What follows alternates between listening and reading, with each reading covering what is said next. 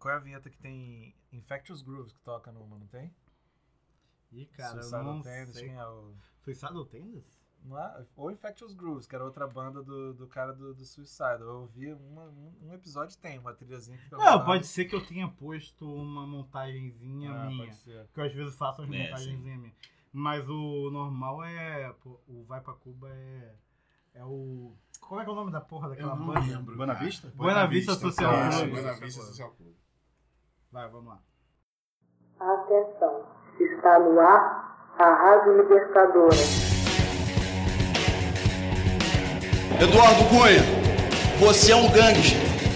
E o que dá sustentação, e o que dá sustentação à sua cadeira cheira a enxofre.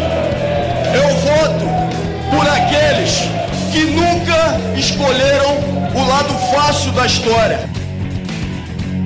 São trabalhadores de São Paulo.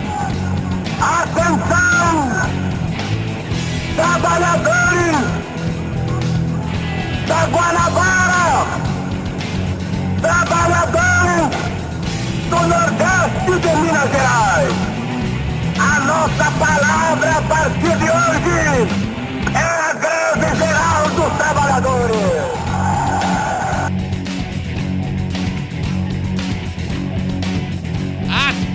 Atenção Brasil e mundo! Está no ar o Guanabara Connection! Estamos de volta, galera. Apesar da impossibilidade prática e empírica, todos nós desejamos um feliz 2020 para vocês.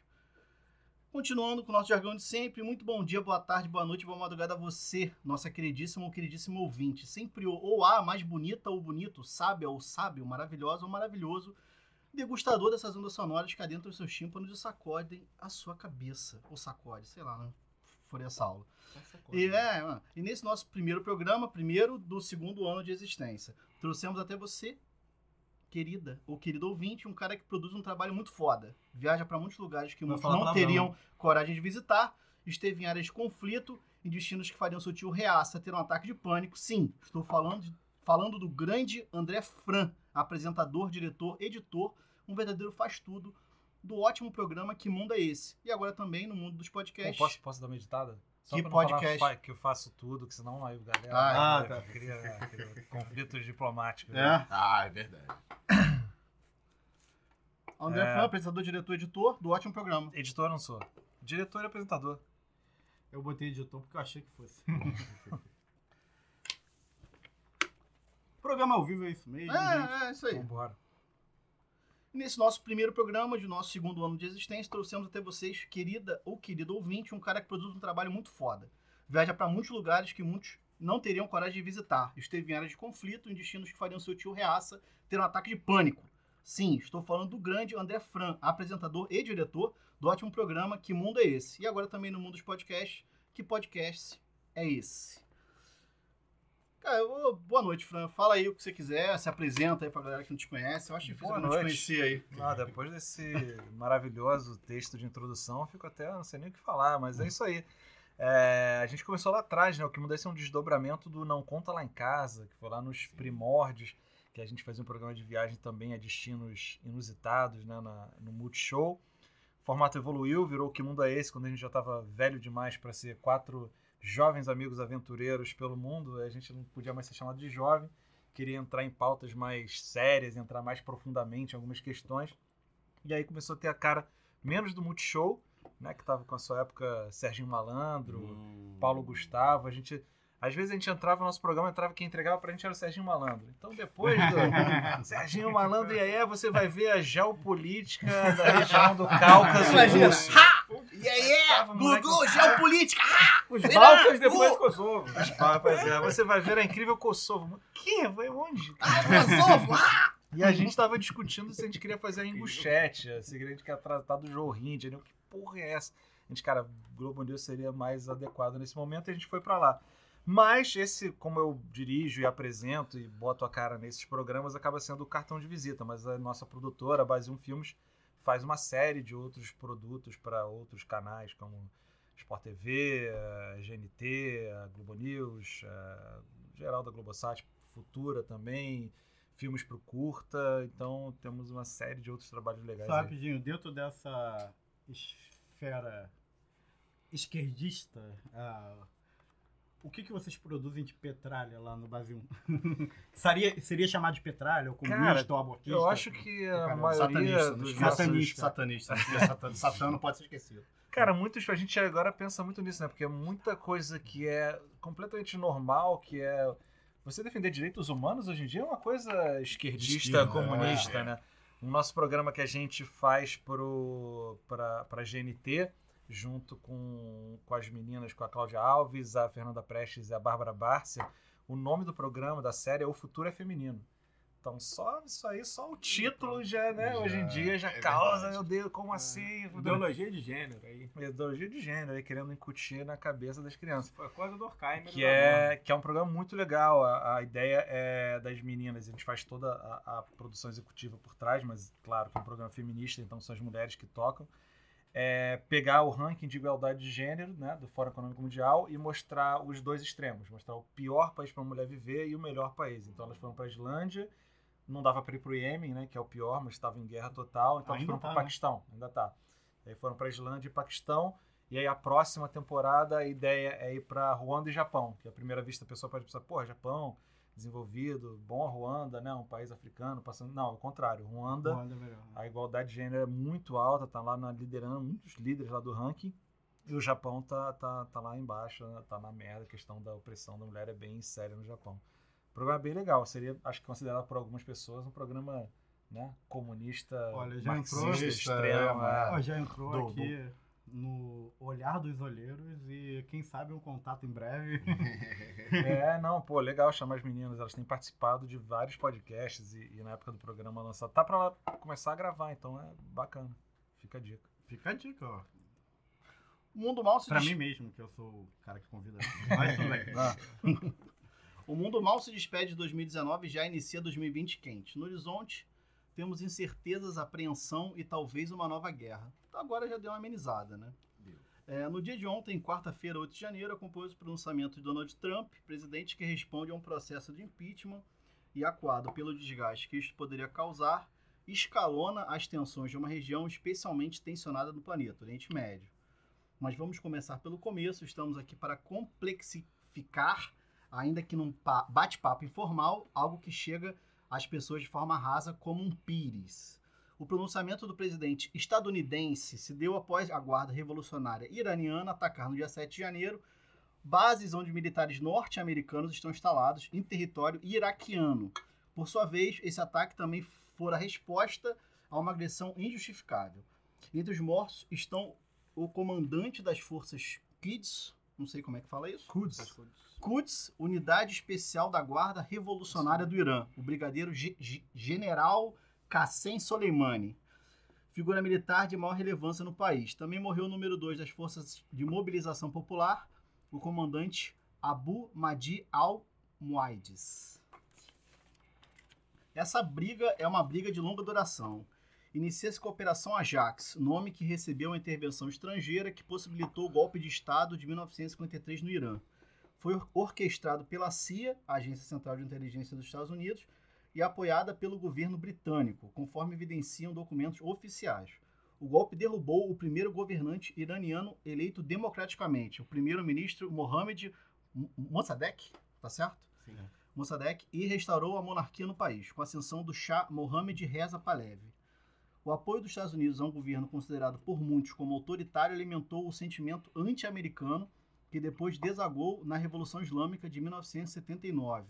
Depois disso, ainda tivemos a Guerra Irã-Iraque, onde Estados Unidos apoiou o Iraque, a crescente tensão entre Arábia Saudita, Israel e Teherã, e não vamos nos alongar, pois darei um episódio inteiro para explicar. Então vamos apresentar nossos Vietcongs de plantão.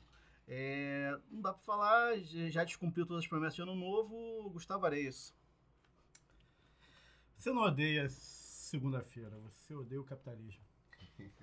Insular Praiano, pai de Pet, pai do Chico, Davi Maciel.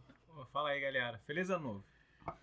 Vocês perguntaram, mas ele não saiu do programa. O cara Não mais saiu. azarado dessa mesa, Ramon Azevedo. Muito azar. Inclusive, eu devo estar devendo aí o quê? Um meio quilo de picanha pra você, porque, né? Tu tá me devendo três gravações. Ah, não. devendo 800. Um meio, Já tá meio um quilo, quilo, de já, picanha. já Você tá tá em um quilo? já tá em um Nossa. quilo. É, a gente, pra tentar fazer com que as pessoas não faltassem, a gente estabeleceu o seguinte: quem falta, paga, a Paga do gravação. mesmo jeito. Só que eu gravei três pra- gravações seguidas dele. Eu tô bebendo de graça hoje. Pois é. Mas foi muito azar mesmo. Mas nem vale a pena Boa entrar no azar agora. Né, vamos, vamos, vamos Vamos, seguir. é. Feliz ano novo. Meu nome é Rafael Barros, seu âncora favorito. Posso garantir pra vocês que 2020 vai bombar. Engraçadinho. Horrível! Foi Ah. muito ruim, né?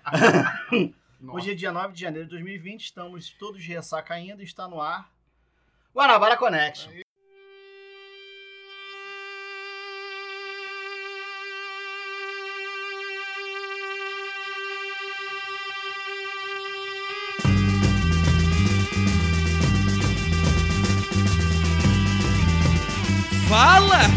Te escuto. Fala, irmão, que eu te escuto. Fala que eu te escuto. Fala que eu te escuto. Fala que eu te escuto. Fala que eu te escuto. Xerebecando hoje. Ô, Deus.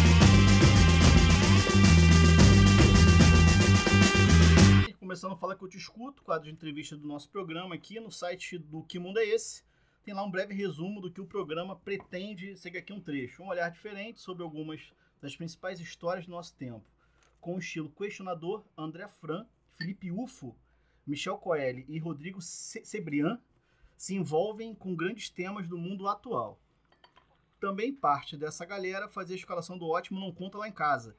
A ideia de ambos é a mesma visitar zonas de conflito, destinos que o senso comum no Brasil classifica como perigosos, ou ainda processos interessantes em gestação, como a eleição de Trump nos Estados Unidos e a visita à Rússia antes da Copa. Já estávamos em processo de agendamento do nosso querido convidado, André Fran, e o mundo foi sacudido por esse escalonamento de tensões ace- acelerado. Portanto, podemos garantir para você, ouvinte, que foi apenas uma coincidência, mas que não iremos desperdiçar. Para começo de conversa, Fran, é, depois que a gente abrange o papo, vamos falar do assunto do momento, a crise do Irã com os Estados Unidos. É, vocês estiveram nos, nos Estados Unidos no processo eleitoral, que teve como resultado a vitória do Donald Trump, como também algumas vezes no Irã. É, duas perguntas em uma, né? Como estava o clima eleitoral nos Estados Unidos? Segundo, o que você tem para dizer sobre o Irã, as suas impressões, para alguém que esteja por fora do assunto e considere o país uma manjedoura de homens-bomba, onde as pessoas comuns erram sobre o Irã? Pô, é, Estados Unidos, na época da eleição, cara, eu lembro que a gente deu muito valor e sentiu muito valor dessa coisa de fazer um jornalismo mais mão na massa, sabe? Longe das, das só das traduções que chegam de agências de notícia e que vão sendo passadas adiante, assim, aquela coisa de você sentir o calor da- das ruas e falar com as pessoas e ir para os lugares. Porque a nossa ideia nessa temporada era pegar os principais pontos de debate durante a, a campanha eleitoral, que era a questão do, do armamento, é, no caso, oleoduto em terras indígenas, o direito dos, dos povos nativos americanos, a questão da mulher, a questão do meio oeste, né, daquelas cidades Detroit, Cleveland, que eram a pujança industrial dos automóveis né? e que virou ferrugem, né, que estava tudo abandonado, e nesse lugar e conversar com as pessoas. E a gente voltou para cá e, e as pesquisas mostravam uma vitória tranquila da Hillary Clinton, né? Falou, não, cara, palhaço da TV não tem a mínima chance. Por conta dessas pesquisas serem feitas em modelos é, meio ultrapassados, né? Você vê um modelo de pesquisa baseado em eleições anteriores. E o cara era um candidato, Donald Trump na época, totalmente novo. Ninguém sabia que tipo de povo ele ia mobilizar e de que tipo de, de reação iam ter ao discurso dele. E uma eleição como a americana, né, que você sai para votar se você quiser, o fato da paixão é super fundamental. Né? Você, a pessoa que vai fazer a diferença é o cara que realmente está apaixonado pelo seu candidato ou está com muito medo do outro candidato que está movido pela emoção.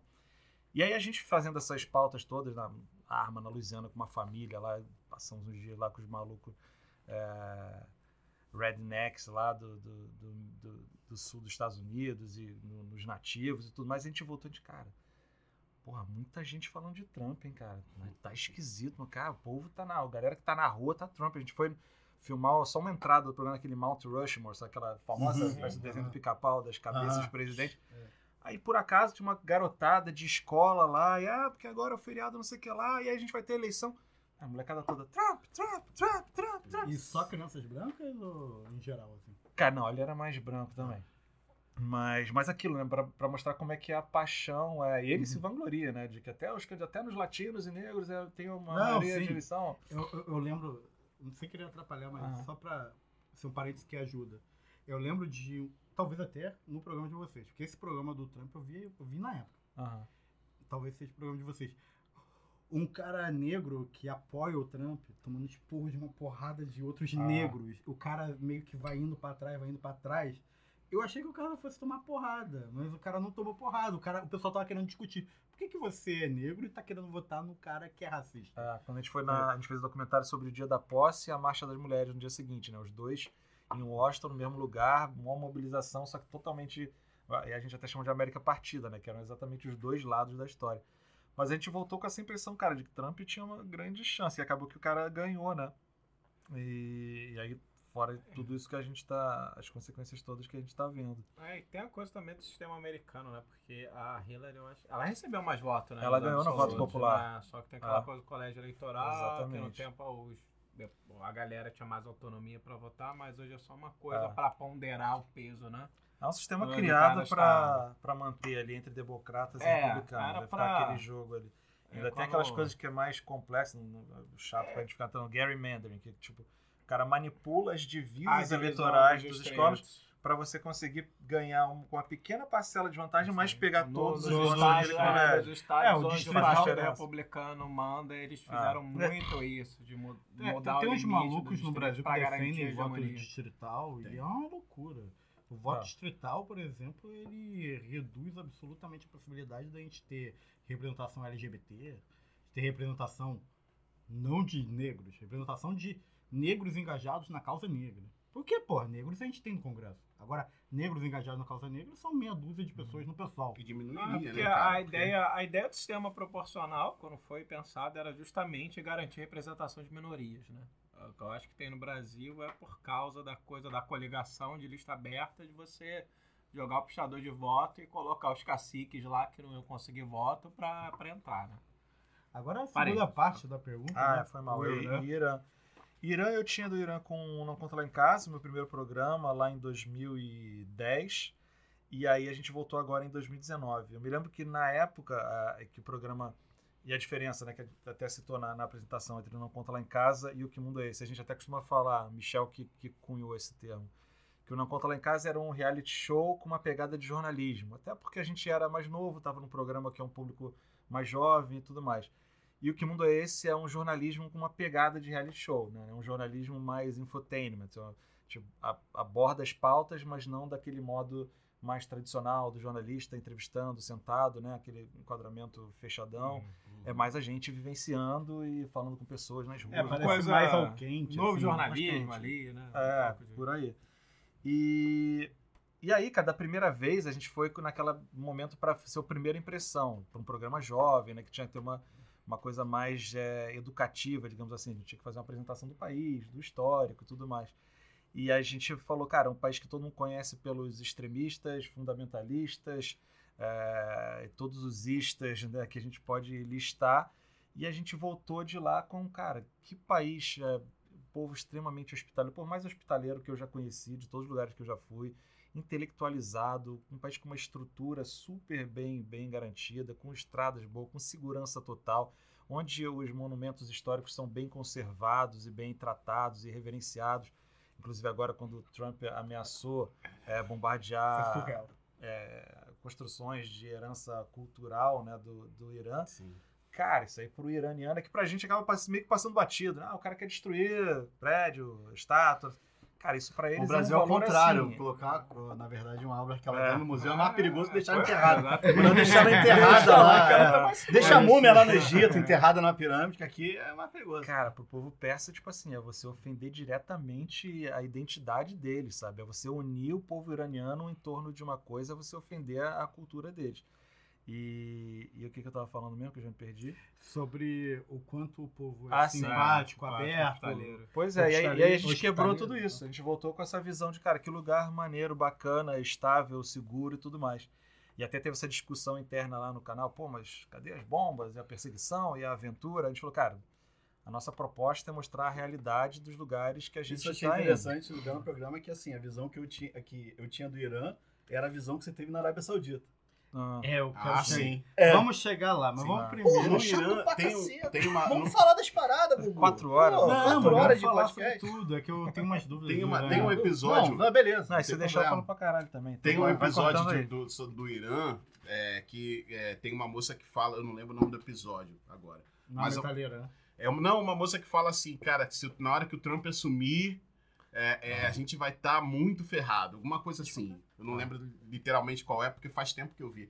É, é, qual era o medo dela naquele momento e esse medo se justifica agora? É, era isso que ela, Cara, ela temia? Não, muito bem observado, até porque essa galera que a gente falou, essa minha amiga, as amigas dela e outras pessoas que a gente conheceu lá, eram jovens mais reformistas, progressistas Uhum. dentro do Irã, que não apoiam o regime dos ayatollahs, Sim. que não são fãs do Soleimani, isso vocês mostram, inclusive, que tem uma dicotomia É, elas são tipo, muçulmanas, extrema, assim. orgulhosas, somos, seguimos, ah, mas a gente não concorda com a interpretação que o nosso governo faz das leis islâmicas. Hum. Então não é aquelas, ah, eles não querem mais ser muçulmanos. Não, tem porra nenhuma disso. Eles só não concordam com algumas coisas do, do, do regime dos ayatollahs. E essa galera que era mais progressista e tal, já temia o Trump justamente por isso. Porque, Uhum. cara, vai acerrar os extremos. Sim. E foi o que aconteceu. Chegou o cara rompendo com o acordo nuclear, impondo sanção econômica. Isso nem tinha acontecido Não ainda tinha acontecido. o- o- a, a morte Vocês do- gravaram do esse general. episódio que foi esse ano ou foi 2017? 2018, 18, 2018. 18. Isso. Lá pro final. Isso. Ou seja, tem pouco tempo, né? É. E, e ela já tava com esse temor. Foi Porque é isso. exatamente no período que o Trump Que as sanções econômicas É, estavam voltando é, e o povo mas tava. ele jogou o acordo pro buraco. Cara, a gente para fazer câmbio de, de dinheiro lá, né? Trocar grana, era uma operação de extrema segurança, né? Porque a gente chegava com um dólar, saía com uma, porra, uma mochila de notas, assim, pra Imagina. ficar 100 dólares, sei lá. E- uma a dúvida que eu tenho sobre- caiu só rapidinho, uns 10%, rapidinho. Foi. E mudava assim, do dia pra noite. É. Já que ele tá falando dos entrevistados, eu achei muito curioso, é, talvez até no último programa sobre Irã, se não for o último, é o penúltimo, quando vocês estão num restaurante, aí estão conversando, sei lá, com dois meninos homossexuais. Se eu não me engano, tá aquela menina que é guia de vocês, agora eu não tenho certeza. Não, ela não é tava ruim. mais. Uma coisa que. Uma, uma dúvida. É óbvio, ninguém tá aqui pra santificar Irã. A É. revolução que, pelo menos eu pretendo, não sei eles, a revolução que eu pretendo não é fundamentalista nem islâmica. Mas, assim, é... qual o protocolo pra. Visto, vocês estão produzindo um programa pra TV. E num mundo é, globalizado, né? Em tudo, praticamente, só não circula pessoa, né? Praticamente. É, no mundo globalizado, a informação circula muito fácil. Como garantir que, é- que aquele, aqueles dois rapazes não correram risco depois do programa publicado? Aham. Cara, então, só pra concluir a parada da, da, da, da tua outra pergunta, Uhum. a- as meninas sentiam muito isso, de que, cara, a gente agora vai perder, a for- com a chegada do Trump, vai perder força os moderados reformistas. Vai voltar pros, pros conservadores extremistas. Uhum. Porque o E cara, eles o cara estavam com justifica. um Presidente reformista. né? Exato. É. E aí eles falam, cara, vai chegar aqui e falar, olha, com o diálogo, com a primeiro-ministro. diplomacia, fazendo acordo nuclear, porra, beleza, a gente estava melhorando economicamente, a sociedade e tudo, mas olha aí, o cara chegou do presidente, rasga o acordo, a gente se fudeu. Então, É. pô, agora tem que ser os extremistas, que é o que está acontecendo. Os extremistas falam, ó, você tem que ser com a gente, não pode ter diálogo com americanos, os caras não cumprem acordo. Enfim, e, e da tua pergunta, cara, foi muito difícil a gente produzir a série do Irã. É, o nosso programa é bem é, nesse estilo de verdade mesmo. A gente não tem fixer, a gente não entra nos países como é, visto especial de profissional ou de jornalista. São amigos curiosos questionando e conhecendo as pessoas e fazendo contato, e ligando para amigos, sabe? A, a Ali, ela, ela não era a nossa guia, ela era uma amiga minha que eu fiz na minha primeira viagem que eu mantive contato pelas redes sociais conversando, que encontrou com a gente de Uhum. novo. Uhum. Então é bem desse, nesse sentido de verdade. Então, conforme a gente ia conversando as pessoas e ganhando a confiança, explicando o que, que a gente estava fazendo, assim, 80% das pessoas falam, puta, não, cara, eu não vou falar, é complicado pra mim aqui, pode ser. A gente fala, cara, é óbvio, a gente entende, fica à vontade. essa galera que se encontrou naquele dia, É, que eram Foi o que É. eu fiquei assim. Dois cara, caras, coragem. duas meninas, É. uma delas que preferiu não falar. Só que falaram, não, a gente quer falar. E a gente até manteve isso na, na, na- em on Sim. no filme. Ele falou, cara, a gente acha que é necessário a gente falar isso, a gente denunciar a situação, principalmente por eles serem gays e, e elas feministas e tal, da situação específica nossa. Porque por mais que tenha um lado que a gente pode elogiar do Irã e tudo mais, não é uma Arábia Saudita, né, como, como falou aqui, mas também tem um lado que, pô, para eles, gays e mulheres feministas, era complicado. Eles corriam risco de vida ali, falando, e se eles quisessem levar o estilo de vida que é natural para eles, né? Então, eles sabiam, assim, de que, mas consideravam que era importante. A gente fica super agradecido da, do- do- da declaração. Não, e foi uma entrevista bem legal, assim, porque é, na, na, na minha visão era tipo. Vocês estavam conseguindo entrevistas com pessoas que eram críticas ao regime, mas pessoas que se adequam ao regime. Naquele momento eram pessoas que. você- Vocês gravando poderia. Dez minutos depois aparecer a guarda revolucionária iraniana. Tá todo mundo preso. Fudeu, fala, a gente acabou. pode, a gente pode né? morrer pelo que a gente tá falando aqui. É. A gente, caraca, como Os- o é primeiro, muito doido, o primeiro cara. episódio do Irã, inclusive, vocês falam isso, né? Essa coisa de que tem, eh, esses extremos eles convivem num, num- num espaço Ah. e as pessoas corriam esse, tinham esse risco Ah. na participação no programa. E pela sociedade isso é muito curioso e característico do Irã, por ser um povo muito intelectualizado, informado, inteligente, e as mulheres são muito é, ativas e participantes na sociedade, tem meio que um acordo tácito entre o regime. Foi obrigado o regime a aceitar e conceder uma certa liberdade que outros países islâmicos não concedem para também conseguir controlar um pouco é, insurgências ali. Então, a mulher no Irã, pô, anda na rua, coquelão, batom, aí o, o, o, o, Só o véuzinho o- o lá, véu né, fica um pouco mais é. descoberto, é. quase só aqui atrás da Eu acho cabeça, até e um- jeans e tal. Estou falando sem maldade nenhuma porque estou noivo. Mas acho até um charme. pra falar. Ah, Aí ele pede pra levar um. Toma, não pede pra levar um toma. Pediu, pediu. Ah, é bonito, gente. A noiva não Ah, vai ouvir esse episódio por algum Ah, motivo. eu, vai- eu vou fazer questão pelas coisas. Não, as iranianas são, são realmente são mulheres lindas e tal, e muito ah, de atitude. Então, então foi uma coisa que, é, é por mais que a regra. E esse é o, o perigo para eles, né? Porque é uma coisa muito na base do, do, do acordo velado. Então, o cara gay, ele. Ele sabe dos riscos que ele corre, mas ele também é gay e, e se afirma como ele é, mas ele sabe que ele não pode ir com uma camisa totalmente aberta como ele gostaria. Hum. O cara falou isso pra gente, tem no programa. Sabe? Não posso Eu sair vi. do jeito que eu quiser. Eu gostaria de vestir outra, mas eu tenho que ficar um pouco. Se eu ficar mais discreto, tudo bem. Sabem que eu sou gay. Você tá vendo, sabe que eu sou gay, do jeito que eu me comporto, como eu me relaciono. Mas é, é foda, né? O cara não poder viver no dia a dia Pois quem é. ele é. É, só mais uma pergunta. É, o, que, o, o que eu- ainda sobre o Irã, mas também sobre os Estados Unidos. Você for, vocês foram em. A eleição do Trump foi em 2016, então vocês foram. O quê? 2015 ou 2016? A gente foi 2000, no no ano da eleição. no ano da 2016. campanha, É, vendo aquela sociedade americana que tinha acabado de. Eu. Aqui ninguém acha Obama santo e tal, mas tinha acabado de vir de uma grande recuperação econômica do Obama depois de. Porra, quase o fim do capitalismo em 2000, 2008 e tal. É, mas ainda assim, os discursos.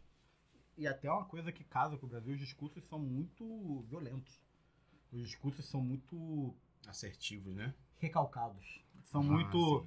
de remorso, de uma certa, um certo sentimento de Não se sentir representado, né? é nessas duas viagens principalmente, a última do Irã e a última dos Estados Unidos. Que sociedade você achou mais violenta? Tanto no campo simbólico quanto no campo material, mente falando. Porque uma coisa é, não estou dizendo que, Ah. qual sociedade é mais democrática ou não. Estou dizendo qual sociedade é mais violenta. Qual que a população Agressiva. Ah, é oi? Agressiva. agressiva, é qual que a população cara, eu acho ela que... ela coloca como, sei lá, a primeira solução conversar, a segunda solução bala. Sabe? O americano, eu acho que, e assim, também eu não sou aquele cara anti-imperialista que morte à América, xiita da velha guarda, né? Que todo mundo acha que Uhum. xiitas são os radicais, mas também é a herança dessa nossa americanização, desse discurso que a gente é meio nova colônia comprou. Mas eu também acho que tem muita coisa admirável nos Estados Unidos, no campo progressista de, de, de inovações e de ativismo social e tudo mais. Mas, cara, a sociedade americana é uma das mais violentas, agressivas do mundo, né? É, é uma formação do conquistador, do vencedor, da competição, que é inerente a ela um certo nível de causa e violência, né? Eu acho que passa por ali. E, e numa campanha eleitoral você vê isso da forma mais exacerbada em todos os pontos, né?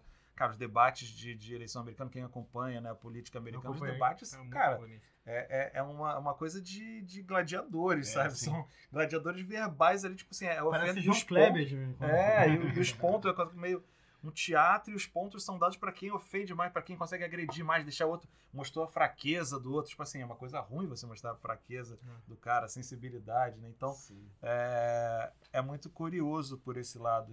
Então, nesse sentido total. Ao mesmo tempo, tem coisas super bacanas, que a gente sempre faz questão também de mostrar os dois lados da sociedade, né? O que, que tem a oferecer de bom, seja até no Brasil, né? Tem, porra, amo o Brasil, mas, porra, se a gente for também elencar atualmente os nossos, nossos pontos negativos, é foda. Agora, uma coisa que eu não sei responder e, e partindo dessa sua pergunta, e talvez a- os acadêmicos aqui da mesa até me ajudem nisso. É, É da onde esse fenômeno global surgiu em vários lugares diferentes, com parece que seguindo a mesma cartilha, Isso- é passo a passo. Vocês querem a explicação Porque se, se repete, é, é- isso é uma coisa que eu ia te perguntar. Isso se repete mesmo. Ah, você vê na Polônia, você lugar. vê na Hungria, você vê Ah. na Espanha, em certas A instâncias, gente você vê na tem- Itália. E os teores são primos, né? É Brasil. sempre com um comportamento muito próximo. É o inimigo querem- externo, Ah. é a problematização de- de- do outro, é, é o medo do diferente, é a opressão. As, cara, Quer- é igual, igual em todos os A Ah, lugares. gente- po- posso a fazer um palestrinha? gente- Quer que eu faça palestrinha? Você Deixa faz. eu avisar o ouvinte antes. Você faz, É? mas eu Deixa eu vou. avisar o ouvinte antes. Fala, ouvinte, antes. Quer? Vai começar uma palestrinha acadêmica Não, aqui. calma aí, eu vou dar. Eu vou dar. Palestra, eu vou- Beware. A minha, a minha Acho palavra. não vai deixar. Astron, todas as vezes. A minha, não não, a minha fala eu vai ser curta. A minha fala vai ser curta, você completa. Eu tenho. Olha, eu algumas- completo. Não, você. Filha da puta. Eu completo. Fala aí. Enfim. Vai, vai lá. É, a gente tem algumas suspeitas. Primeiro, é, a promessa após a queda do muro. Porque, desculpa, E- já interrompendo o interrompedor, ó, a minha ousadia. mas é porque é isso que você falou. Demonstrou vindo- fraqueza. tava- Demonstrou fraqueza. Tava vindo um momento bom com o Obama. Que eu me lembro da gente falando isso com os caras lá, os Reaça Rednecks de Louisiana, cultuadores de armas e tal. Eu falava, cara, a economia de vocês estava em declínio e vem subindo pra caramba e tá num momento muito bom. Ah, mas a crise que teve, tipo assim, pegando o ano que o Obama assumiu, tipo, jogando na conta dele. Tipo, os caras É tipo. fechado pra É enxergar. tipo os bolsonaristas que colocam o governo PT até o último dia do, do É, eu acho que eu já vi isso em outro lugar. Não, mas assim, a- a- a- a- algumas. Desculpa, desculpa. É, vai, não, mas assim, algumas. a- Alguns indícios. Assim. Interromper Primeiro, aqui a regra A, na sessão. a- a- a promessa, a promessa de que do fim da história, né? A promessa que depois que caiu o muro, depois que a União Soviética dissolveu, a gente chegou no fim da história, agora vai ser arco-íris, vai ser é, unicórnio voador, vai Unicórnio. ser ursinhos carinhosos. Ah, é sacanagem. o Fukuyama, Vai ser- o Fukuyama E não não falou que ia ser foi- essa porra, não. Mas tudo fo- bem. não tô falando do Fukuyama, eu tô falando Falou de todo. É. De todo. Cara, eu tô resumindo nos anos 90 e você tá aí, querendo fala falar aí, de um fala aí, autor fala aí, que hoje em dia acha que o socialismo vai voltar. É, tu, tu tá falando de fim da história, meu irmão. Falou Eu tô falando dos anos vai. 90. Mo- aí. Ó, ó, quem vai mostrar fraqueza primeiro, hein? Vamos ver. esse debate Eu aí. tô É. falando dos anos 90. Rapaz, eu acredito. Não, ponto. Eu acredito no consenso na esfera A pública. bolinha Vamos da lá. audiência A bolinha. um aumentando aqui. Eu sou Robert Maziano. Eu Amenizou quero... o discurso, a audiência caindo. Vamos, gente. É, Vamos não, subir- olha só. Subir ofensa. É... Tem a promessa de que a gente... Pô, o Chile eu acho que é o melhor exemplo. É... Depois que, depois que a União Soviética quebrou, concordar, não. caiu, Perdeu o Fechou. Davi perdeu virou ponto. Rússia, Ucrânia e toda aquela série de países lá e tal. A promessa do, do neoliberalismo era de que, tipo, pô, acabou a guerra, acabou a possibilidade de auto, é, é, é, autoextinção da humanidade, seja através de uma bomba soviética, seja através de uma bomba americana, e agora todos vamos ser felizes. Tinham muitas promessas, né? Sabe? Ah, o mercado vai aquecer e não sei o que, e pregar. E o que, que a gente tem visto até então? Precarização do trabalho, aumento do desemprego auxiliado a uma uberização, não colocando só na conta do Uber, mas Sim, os a- aplicativos em geral. Economy, é? Sim. É, a é Gig. Economy. É isso mesmo. E ao mesmo tempo a impressão de que, tipo. É. Porra, não interessa. Digamos o caso do Brasil. Porra, eu votei no Fernando Henrique, votei no Lula. Fizeram coisas diferentes. Mas no real, no real, o básico, o básico é o mesmo. Então a variação de governo começou a pa- parar de perder começou a perder sentido, né? Aí eu acho que isso daí não é um processo né? só brasileiro, é. Sim. Eu acho que isso não é um processo só brasileiro. Se a gente for ver na Inglaterra, ah, trocou o Blair, foi o Gordon. Aí trocou o Gordon. Crise de representatividade. Olha, mudou. tá aí, aí, aí o Gordon mudou de partido. Foi pra qual? Foi pro, pro, pro Stories com, com o Cameron. Sabe? Então, qual, qual é a grande mudança de fato? Não teve uma grande mudança de fato. Eu acho que, na real, a gente tá vivendo uma sociedade que tem dois grandes grupos. O pessoal que tá puto pra caralho, tá pronto pra explodir, e o pessoal que ainda não tá puto pra caralho, mas quando ficar puto pra caralho vai explodir ainda mais ainda. Essa é a minha leitura. Fa- Fazendo. Agora ele fazer- pode falar Posso, posso, posso falar? longamente. Longo. Tá.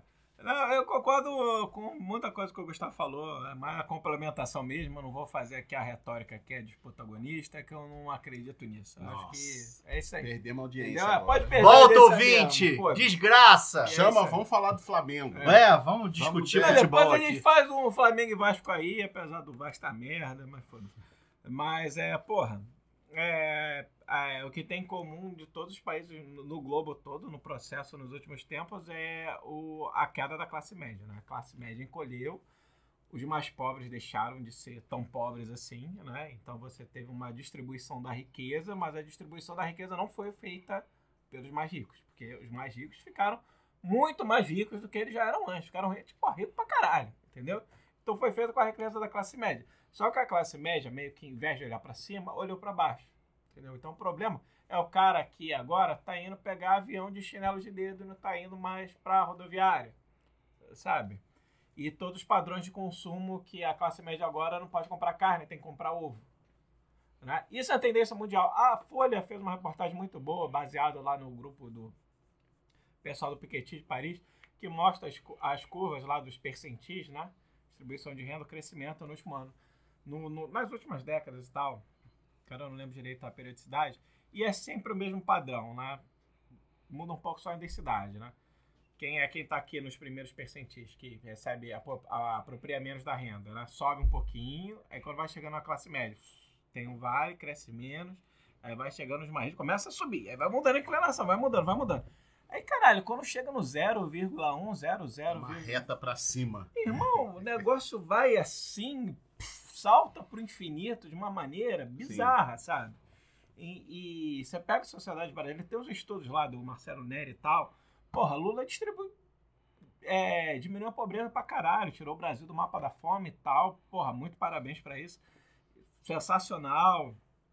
Né, o Brasil, aliás, é reconhecidíssimo no mundo em políticas né, de, de, é, não só de, dessa parte do Bolsa Família, mas também de combate à fome, né? É uma coisa muito importante da ONU. Mas se você pegar a desigualdade de renda, aumentou. Porque a galera que é mais rica ganhou muito mais do que é mais mais, pobre. sim. E diminuiu aquela classe média. Inclusive até na China. A China, ela fez a maior proeza histórica do mundo, apesar de todos os pesares, né? De todo o controle panóptico orwelliano, que nem o George Orwell imaginar, de controlar as pessoas, mas eles conseguiram tirar o maior contingente das, de, de pessoas da pobreza num curtíssimo espaço de tempo. Sim. Assim, muito rapidamente. Mas até na China você tem essa curva. Apesar das desigualdades ser melhores. Então, Então isso a é China meio tirou, se não me engano, em 40 anos, 700 milhões de pessoas da, das- da é, fome da extrema. É Exatamente. uma parada é uma bizarra. coisa bizarra. Sabe? A Você que tá perguntando, só fazer Sim, um, sim, sim. um breve adendo. É. Senão fica monopólio. Então, meu da 700 vida. milhões de pessoas a mais comendo alcatra no mundo. Aí você vai no mercado, tá 40 reais. Exatamente. Aí É isso. você depois não você quer. Depois você não lá. quer falar que, que oferta e demanda, a curva não funciona. Mas, é que funciona. mas tem uma coisa que eu acho que É. assim, é, é, a gente percebe isso, eu acho que todo mundo percebe. Eu, eu, eu sou daquela teoria de que as pessoas sentem primeiro no estômago antes do bolso. É um materialista. é, verdade. É, a minha questão, que eu acho que é o que o André estava mais perguntando, assim, como é que esse discurso cola? Mas aí, aí é- não, tudo bem. Aí tem uma. Estou explicando primeiro pelo lado materialista, porque a infraestrutura determina a última instância, né? Uhum. Ma- Marxianamente falando.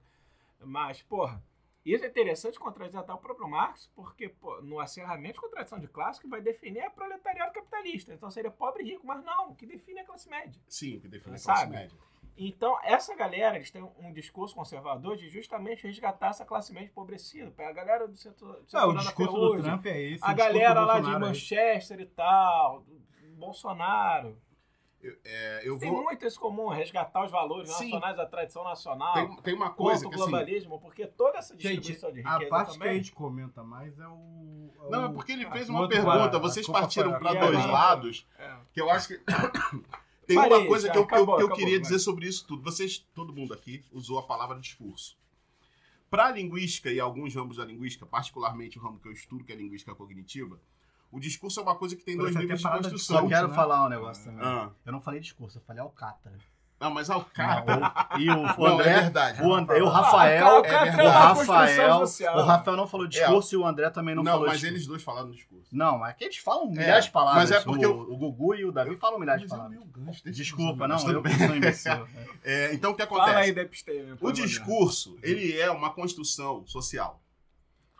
Tá? E aí quando você, quando você consegue identificar que discurso é mais receptível, qual é o- quais são as palavras se você pegar uma coisa que a gente trabalha aqui de campo lexical, que é aquela coisa assim, o, o conjunto de significados totais que aquelas pessoas vão entender. Entender sem pensar. Entender assim, você diz o que, que é uma cadeira, você não precisa pensar. Cadeira é um lugar para você sentar, não interessa que forma tenha, do que, que ela seja feita.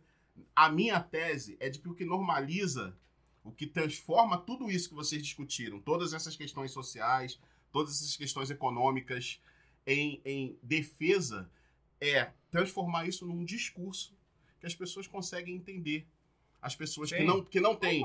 E aí eu vou usar uma palavra que talvez seja um, um pouco complicada, mas assim, que não tem é, é, uma profundidade, um vocabulário maior em termos de, de, de palavras específicas de área. Tipo, o vocabulário, o economês, o juridiquês. Vamos pegar esse juridiquês e vamos tentar explicar? Explica-se da maneira mais rasa possível. As questões trabalhistas são explicadas de uma maneira hiper superficial. A gente vê aqui essa coisa do mais direi menos direitos e, e mais, Mais emprego. emprego. Que sentido isso faz na prática? Eles focam no emprego. Quando a gente coloca, quando a gente tem uma, uma frase como essa, tipo, que tem duas partes óbvias, mais, é, Menos menos, direito, mais mais emprego. empregos. A nossa lógica linguística é de dar mais ênfase na segunda parte, é o embora. Quando a gente faz o primeiro e o mais quando a gente usa na segunda. Então o que eles estão fazendo é isso. Vamos enfatizar muito- o que eu- tem eu- mais eu peso. muito uma conjunção dessa. um Pois é. contudo, Então vamos, vamos trabalhar o que tem mais peso, menos direito, mais emprego. É a nossa. Eu acho que a lógica disso, a lógica da, da normalização, porque isso vai independer da língua que você usa, porque as línguas funcionam de maneiras parecidas. É, é, é, o que vai normalizar isso é a linguagem. Mas eu acabo caindo sempre, e essa continua sendo a minha dúvida, apesar de, das explanações brilhantes aqui do- dos meus amigos. ó. Foi Olha só, que, cara, por que que, beleza, teve o achatamento da, da, da classe classe média, né, o mais rico ficando mais rico, o mais pobre mais pobre, você tem a crise da representatividade, né, você, as pessoas já Não que tem estavam desenfranchise esquerda lá que não estavam é, tá? mais Não tanta diferença, você está mais no progressismo e tal. Tem exatamente isso que você falou do, do- da narrativa, né? De, daquela que fica simplificada, e aí você entra com fake news nisso, a Exatamente. memificação da política, né? O cara, pô, pega o cara que não tá entendendo nada, pô, mete um meme Mete dele um e fala, meme olha ali, só, emprego é melhor que isso. Cara, Caralho, pode crer, pô. entendi. É. Mas, cara, por que? A minha, a minha pergunta é por que que essa, a, a narrativa vencedora foi, e no mundo todo isso, foi essa narrativa do ultraconservadorismo? Pois é, isso é Do bode expiatório. Pois é, por que que esse Você isso é coloca difícil de a entender. culpa numa... preconceito e tem o viés religioso também em diferentes lugares? Eu acho Uhum. que pra isso seria melhor analisar. Aí né, ele Se tá indo mais a fundo. Se vocês tá quiserem, entra coisa aqui É, de René vai- Harry vai durar quatro horas, pode ir. Porra, a gente fala de bode expiatório. No Brasil, é o exemplo, convidado que pergunta, no mais Brasil, responde. Eu só, posso falar de do Brasil. isso, ótimo. Fala aí, André. É ótimo. Interromper. Não, era isso mesmo. O- não, no Brasil, pra- particularmente, você tem justamente isso, porque, assim, uma rejeição fortíssima à esquerda, a esquerdinha falando da forma mais difícil possível, essa é a verdade, Sim. extremamente arrogante. Se Você, cara, na boa, a gente pode, aqui somos todos de esquerda, o, o os- integrantes do programa, né? André não sei. Mas, enfim, é, a, a gente fala, não, o Brasil tem problema de criminalidade André porque né? não tem, não tem uma... A, é, a educação é muito ruim, ah, não tem saneamento básico, não... Aí fala assim, então, essa, esse, esse, esse ladrão aqui, que roubou Ah, sim. 30 celulares, ou então que matou uma pessoa, esse cara aqui precisa de saneamento. Aí o outro fala assim, isso é um absurdo! Esse cara tem que morrer, safado! Morre, maldito! Ah! E, e aí esse cara ganha, porque o cara, "Ih, esse cara aí é ladrão, safado, tem que morrer. Então é uma simplificação do discurso, que nem o Sim, Ramon sim. falou. Você não sabe quem fala é o Van. Dyke. Tem um Van Dyke. Porque não, no outro discurso, metade do discurso a pessoa já dormiu. Sim.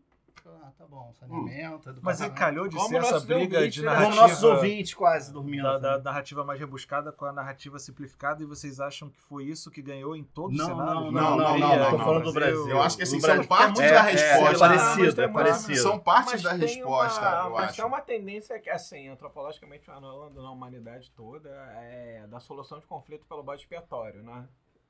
Que é inclusive uma figura bíblica. né? Não, não interessa quem começou o conflito, a causa, a razão, você vai encontrar lá a categoria, uma pessoa que geralmente é alguém que está à margem, né, de alguma maneira da sociedade, né, e vai colocar a culpa nele por todos os problemas que estão acontecendo. Então é o venezuelano, o estrangeiro, sei lá, o negro, o pobre, Refugiado. o petista, o refugiado. tal, tal, etc. E se você enxupar aquele problema, basicamente você resolve, né? E, não, é, e aí pegando o gancho do Ramon, da coisa do discurso ser mais fácil, é muito mais fácil, né? De, de aderir nisso com aquela condição material que você está vivendo no seu dia a dia ali, né? De pobreza. E é, é alguém que está mais próximo de você, né? Que você vê ali, está se medindo ainda mais com essa coisa. E está também na classe média, né? Sim, E sim. diminuição da pobreza. né? Total, total. Você não tá na Jet Society, você tá no, no- no aeroporto do Galeão, Exatamente. no Oliveira no Rio. Como a gente tem o tempo limitado, eu, eu, eu que, não queria deixar de fazer a pergunta é, sobre duas coisas que me deixou muito curioso, que são dois lugares que eu quero visitar. Como é que foi a experiência da Coreia do Norte? Vocês foram Ah, duas sim, vezes, é. né? Eu fui duas vezes. Então, a na primeira Coreia e a segunda vez, se teve muito algum bom. tipo de modificação. E como é que foi a experiência de tanto viver uma coisa que eu tenho muita vontade de conhecer, que é o Dia da Grande Vitória, né? Em Moscou. Mas também é, como é que foi é, poder aproveitar uma espécie de espólio da Guerra Fria, que é aquela são aqueles equipamentos que não foram privatizados, não foram vendidos, e que agora tem uns russos malucos, tipo, vocês andaram de tanque, tá ligado? E tem uns russos malucos fazendo isso. Cara, Eu Coreia do Norte. E falou é- que foi a, a grande vitória, a grande guerra patriótica, talvez É, o ouvinte aí é a Segunda saiba. Guerra, É. né? A Grande É, Guerra Patriótica. grande guerra patriótica.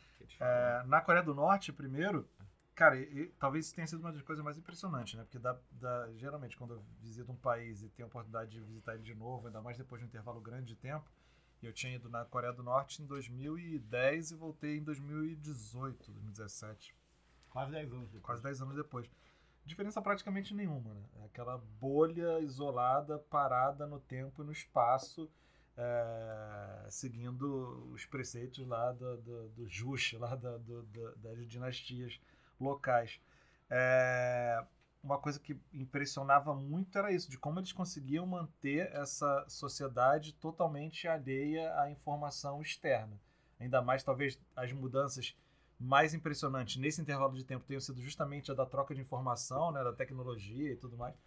E eles continuavam lá com a intranet. E o como essa coisa geracional faz que o, o próprio povo, isso tem de certa forma similar com a Arábia Saudita, seja comprado naquela, naquele ideal, né? Porque ele não Uhum. tem essa capacidade de relativizar e de tu falou de analisar. Arábia de- Saudita, depois da Rússia fala de Arábia Saudita. Tá. E, e isso, né, cara? Eu me lembro da primeira vez até que eu voltei, foi logo depois da morte do, do Kim do Kim Il-sung. Qual foi o primeiro que foi assim? Kim Il-sung, Kim Kim Jong-il? Il-sung e Kim Kim Il-sung Jong-un. depois do Kim Jong-il. É, o pai do Kim Jong-un, que tinha acabado de morrer.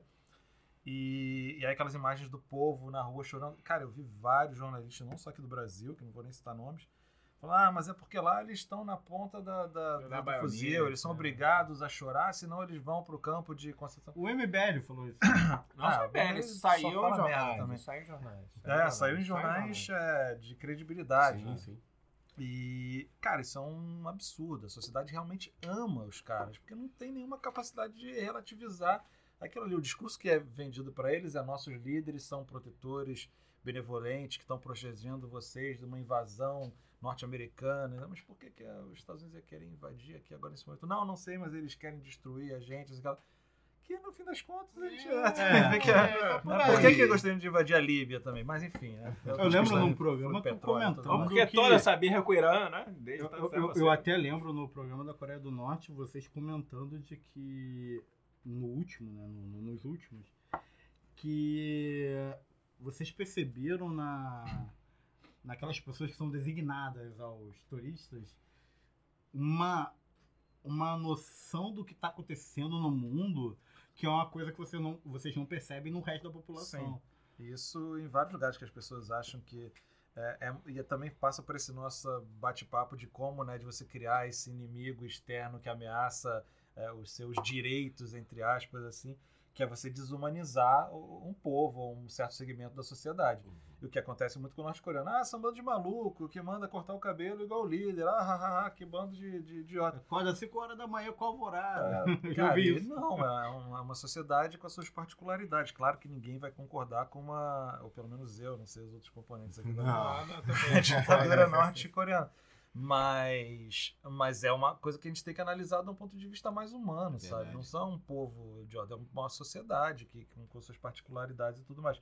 E as meninas que a gente tinha acesso, as nossas guias com quem a gente conversava, por um lado elas tinham essa curiosidade gigante para saber do mundo externo, mas como é que a gente é visto no Brasil? Como é que é a educação no Brasil? Como é que é o sistema de saúde? E aí eu falava para elas, ah, na educação Ah, a gente tem a pública e a particular. Mas como assim? Ah, porque tem a, pessoas que pagam e tem a mais a gratuita, mas pagar por educação, a gente fala, ah, você paga.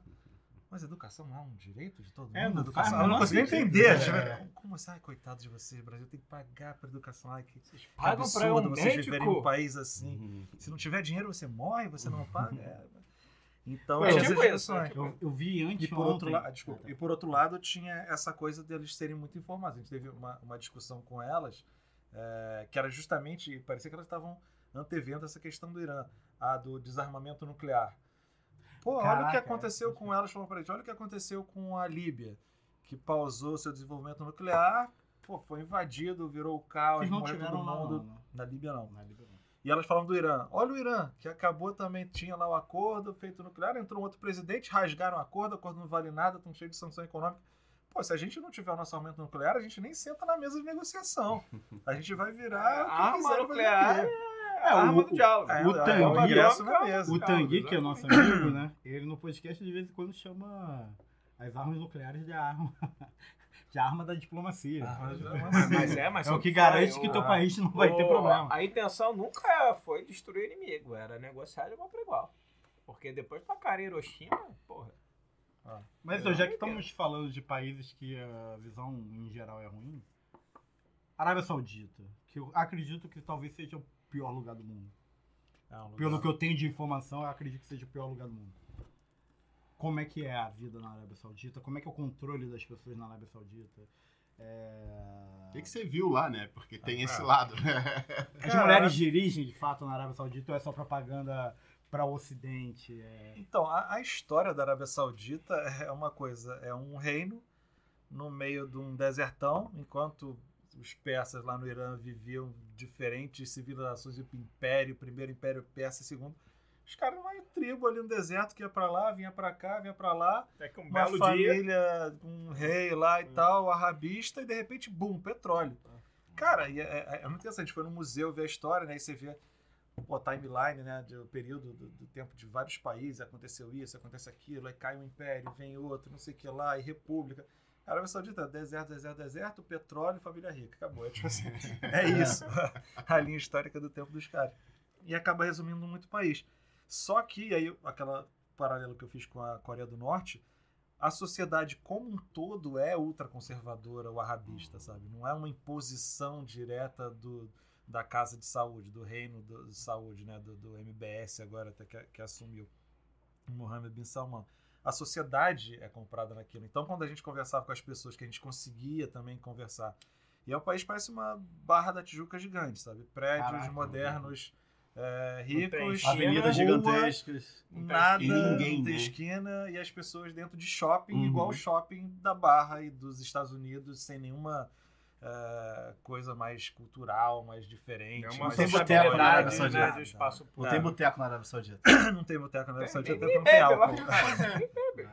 Mas isso no Irã Na também Arábia não. Saudita, pelo menos, Ah, dá pra beber no hotel. o pessoal foi Porque, falou- em outros países dá pra beber no Olha, hotel. pre- olha a preocupação. eu ia dizer isso. É é, culturalmente, é, olha a preocupação ah, dos é, indivíduos. Preocupação dos indivíduos, né? Você falando ditadura, ultraconservador, a gente tem boteco? boteco. Tem Dá pra beber dá pra no beber país? hotel? Eu acho que não dá pra ir.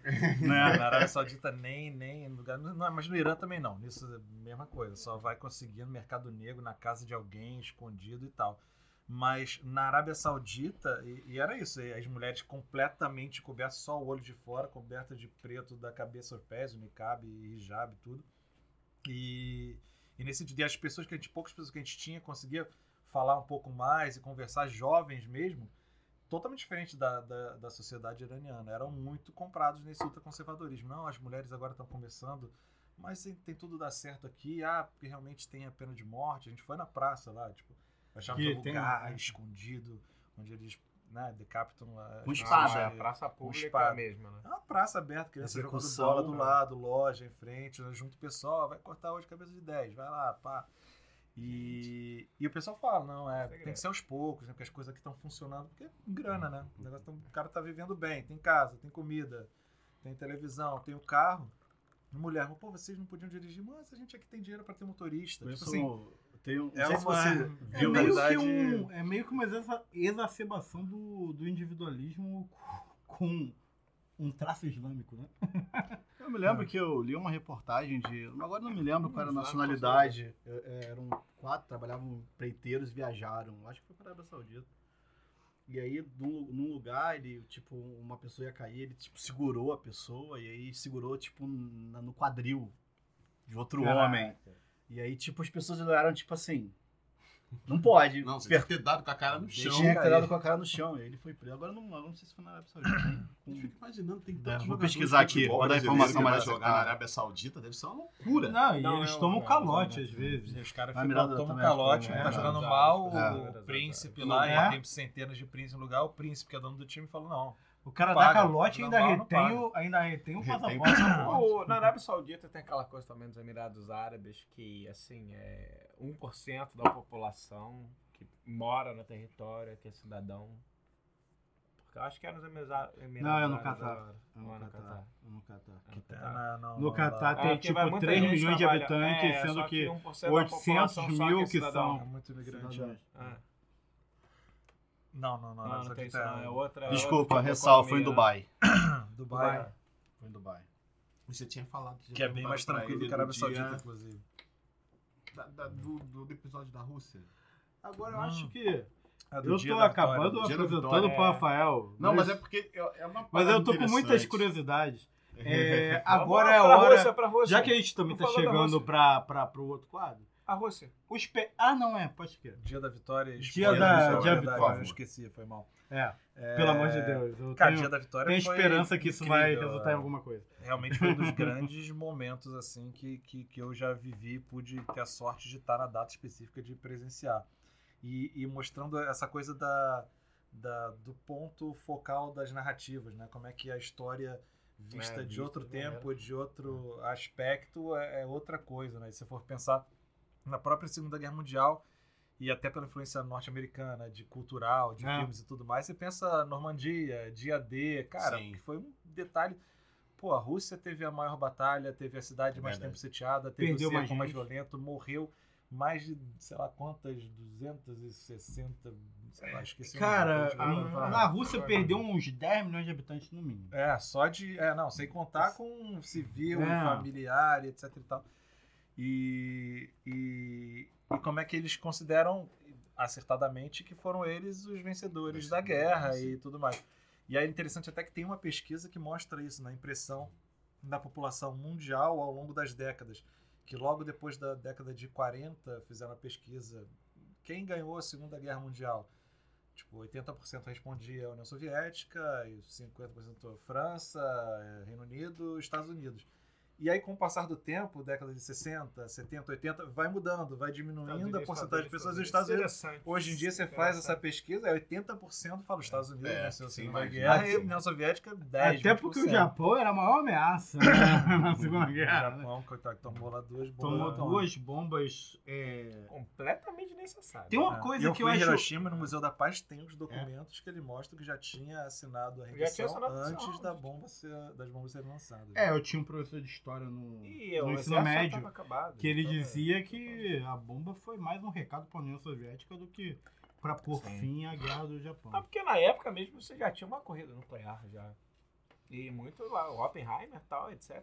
Muita gente fugia dali da Europa durante a ascensão do regime nazista. Mas então, vamos para a principal parte desse pedaço da entrevista. Os perrengues. Qualquer lugar que seja.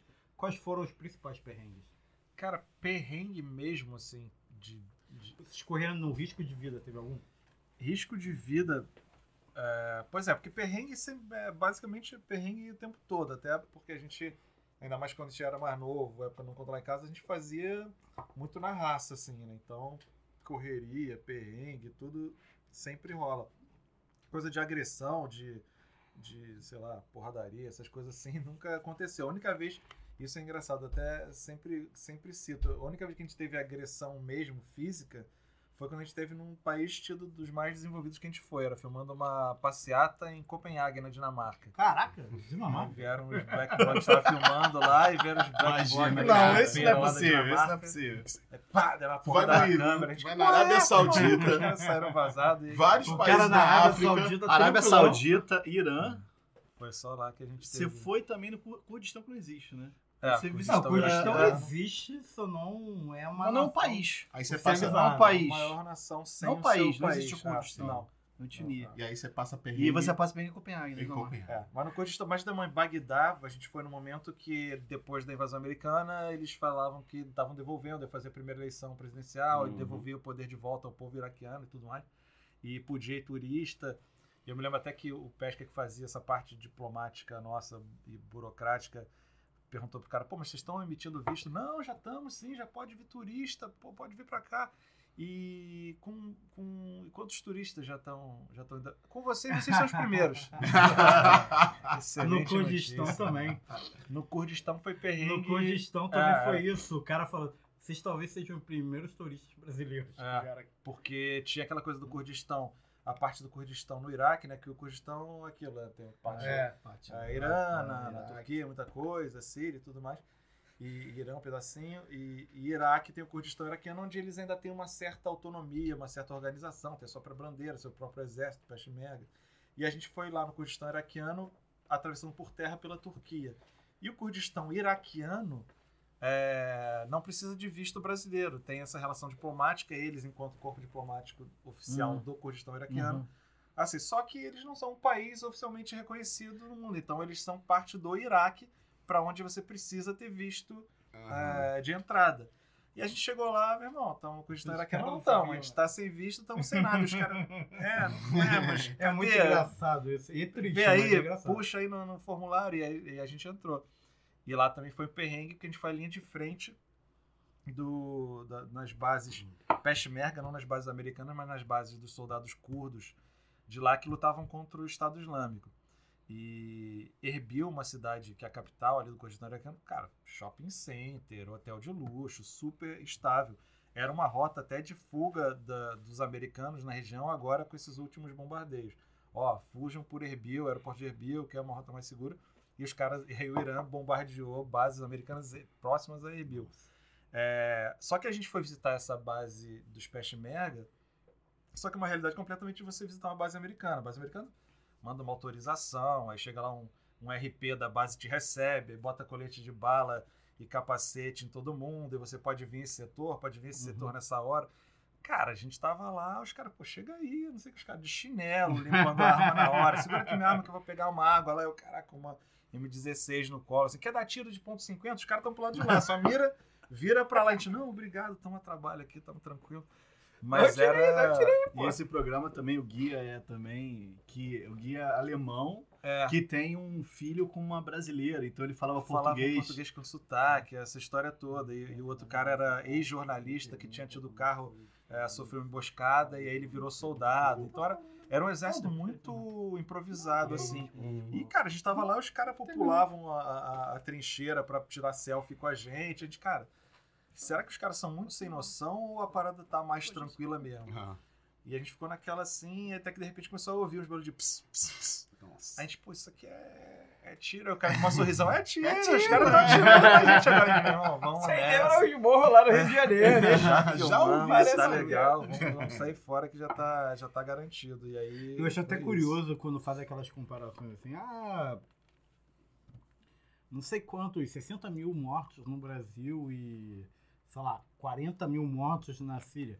E olha, é assustador 60 mil mortos no Brasil. Sim. Mas 40 mil mortos num país, sei lá, que tem 5, 6 mil milhões de habitantes é coisa pra caralho. É, né? você tem que a paz é. você O pessoal faz a- população. O pessoal que produz a notícia de produz de uma forma meio desinformada. Ah, é porque Sabe? você comparar, ah, a, a- o Brasil mata mais do que a guerra do Iraque. É porque você não está amortecendo pela população. É, É. sim. Sim. Gente, vamos terminando o Fala que eu te escuto, passando pro próximo bloco Vamos, do vamos que programa. vamos, vamos que vamos. O... Já visitou tantos países, né? Já foi pra Cuba? Já fui pra Cuba. Ah, então vai de novo. Vai pra Cuba. Inédito, inclusive. primeiro. É o primeiro que eu falo. Vamos pra Cuba. Ah, é o primeiro que já foi pra Cuba. Aí, vamos marcar 10 segundos.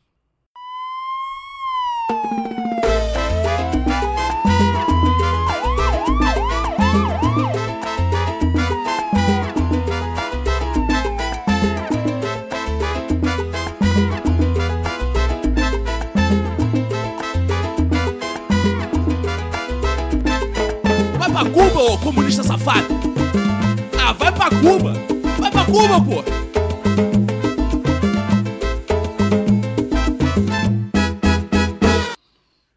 Vai pra Cuba é nosso quadro onde debatemos um assunto de forma mais detida. Pera aí, fala de novo Gustavo. Gustavo levou o microfone. Desculpa, gente, problemas técnicos. De volta, Vai pra Cuba é o nosso quadro onde debatemos o assunto de forma mais detida. detida. Com todos comentando, sempre começando com convidado, ou não também, André. Não precisa começar por você, não. Essa ditadura também acabou. Fala quem quiser. É, diretamente da Folha de São Paulo, é, Bolsonaro faz live para assisti- assistir discurso de Trump e critica Lula sobre o Irã. O petista havia chamado o presidente de lambe-botas de Trump e afirmado que o Brasil não deveria se envolver no con- conflito. Em vídeo, o presidente ironizou a crítica feita a ele de que o Brasil não deveria se posicionar sobre a disputa externa e respondeu a uma declaração feita mais cedo pelo ex-presidente Luiz Inácio Lula da Silva. Em mensagem nas redes sociais, o petista defendeu que o momento não é adequado para o Brasil se envolver na briga e chamou Bolsonaro de um lambe-botas do presidente americano Donald Trump. É, a nossa Constituição aqui diz, no artigo 4 a República Federativa do Brasil rege-se nas suas relações internacionais pelos seguintes princípios: a defesa da paz e no repúdio ao terrorismo, respondeu Bolsonaro no vídeo. Na live de 10 minutos, Bolsonaro fez questão de ser filmado assistindo ao discurso do presidente dos Estados Unidos. A transmissão vista por ele era feita pela Globo News, canal que integra o grupo Globo, alvo frequente das críticas do presidente. Muitos acham que o Brasil deve se omitir no tocante aos acontecimentos. Queira dizer apenas uma coisa: o senhor Luiz Inácio Lula da Silva, enquanto presidente da República, esteve no Irã. Em 2010, o petista viajou para o Irã e participou das negociações sobre um acordo nuclear que limitou a utilização pelo país do urânio enriquecido a 20%. Fake news. Suficiente para reatores de pesquisa, mas insuficiente para a fabricação de bomba. O acordo não foi fechado. Na gravação, no entanto, Bolsonaro acusou Lula de ter defendido na época ao então presidente iraniano Ma- Ma- Mahmoud Ahmadinejad. Eu- Mahmoud Ahmadinejad. Esse- Hoje tá difícil. Ele era o presidente Que o- que eu mais gostava de falar o nome, achava Ma- foda. Fala aí pra mim. Mahmoud Ahmadinejad. Obrigado. Que isso, mano? É... Ma- Mahmoud ah, que o país enriquecesse urânio acima do percentual máximo estipulado, apesar do acordo definir o contrário. Nós iremos, nós temos que seguir as nossas leis, nós não podemos extrapolar. Mas acredito que a verdade tem que fazer parte do nosso dia a dia, porque nós queremos paz no mundo, afirmou.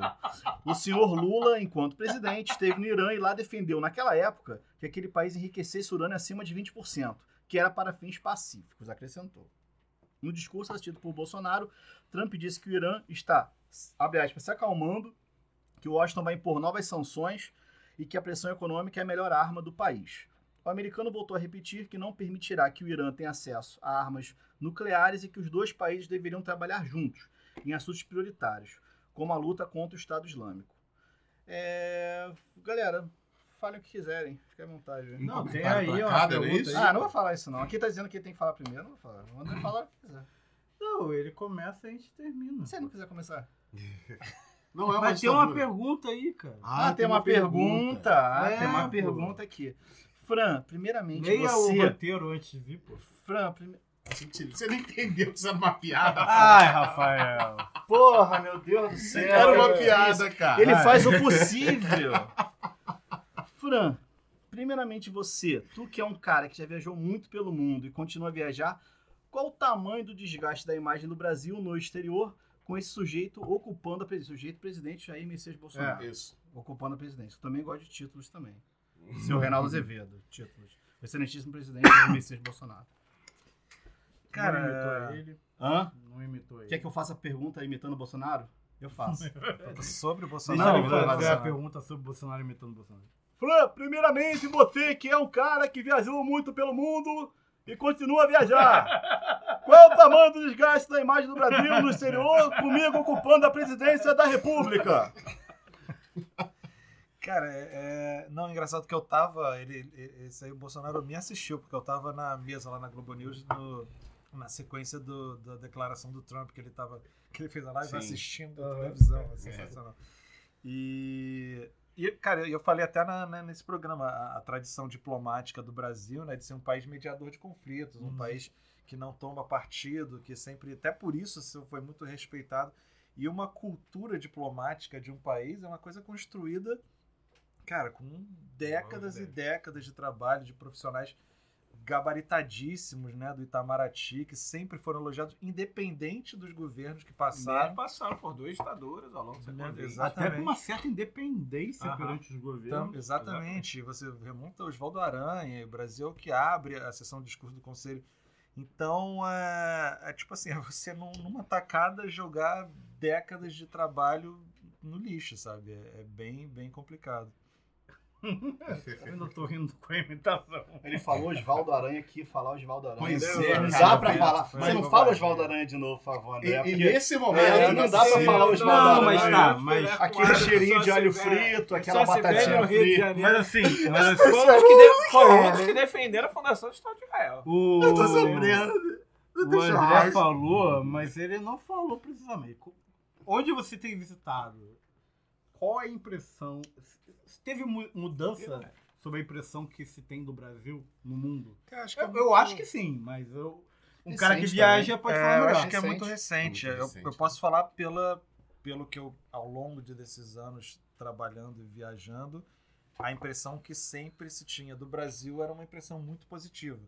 Eu acho que a gente conseguiu fazer é, tantas temporadas e tantos episódios, tantos programas, muito em conta desse, desse respeito que os países têm e que foi construído por uma diplomacia muito bem feita do Brasil. A gente é, é sempre muito bem visto.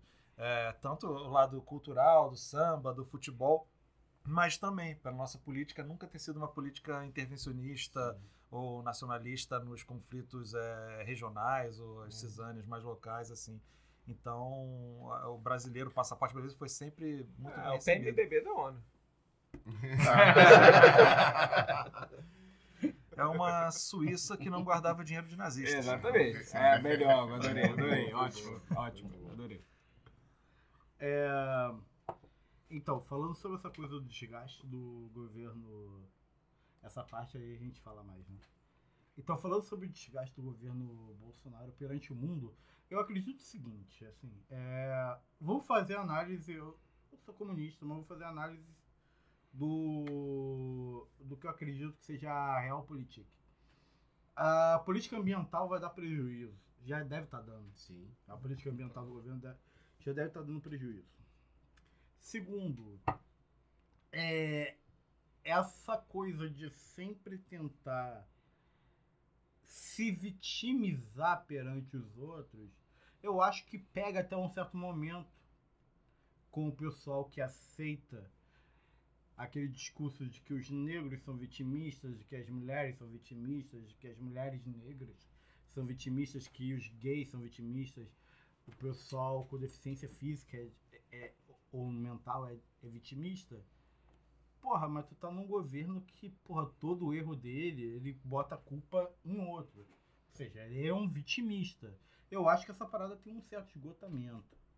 A gente tá no primeiro ano de governo. Eu, ao contrário da maioria dos analistas políticos, eu boto assim, tipo, tanto os, os de podcast quanto os de Globo News, de Band News, do Cacete A4, o pessoal vê um espaço que pode se abrir ao, ao centro, eu acho que não. Eu acho que vai ter, tipo, uma mudança da chave. O centro meio que morreu. Ou vão triplicar a aposta numa parada de extrema direita, que aí vai ser pior ainda.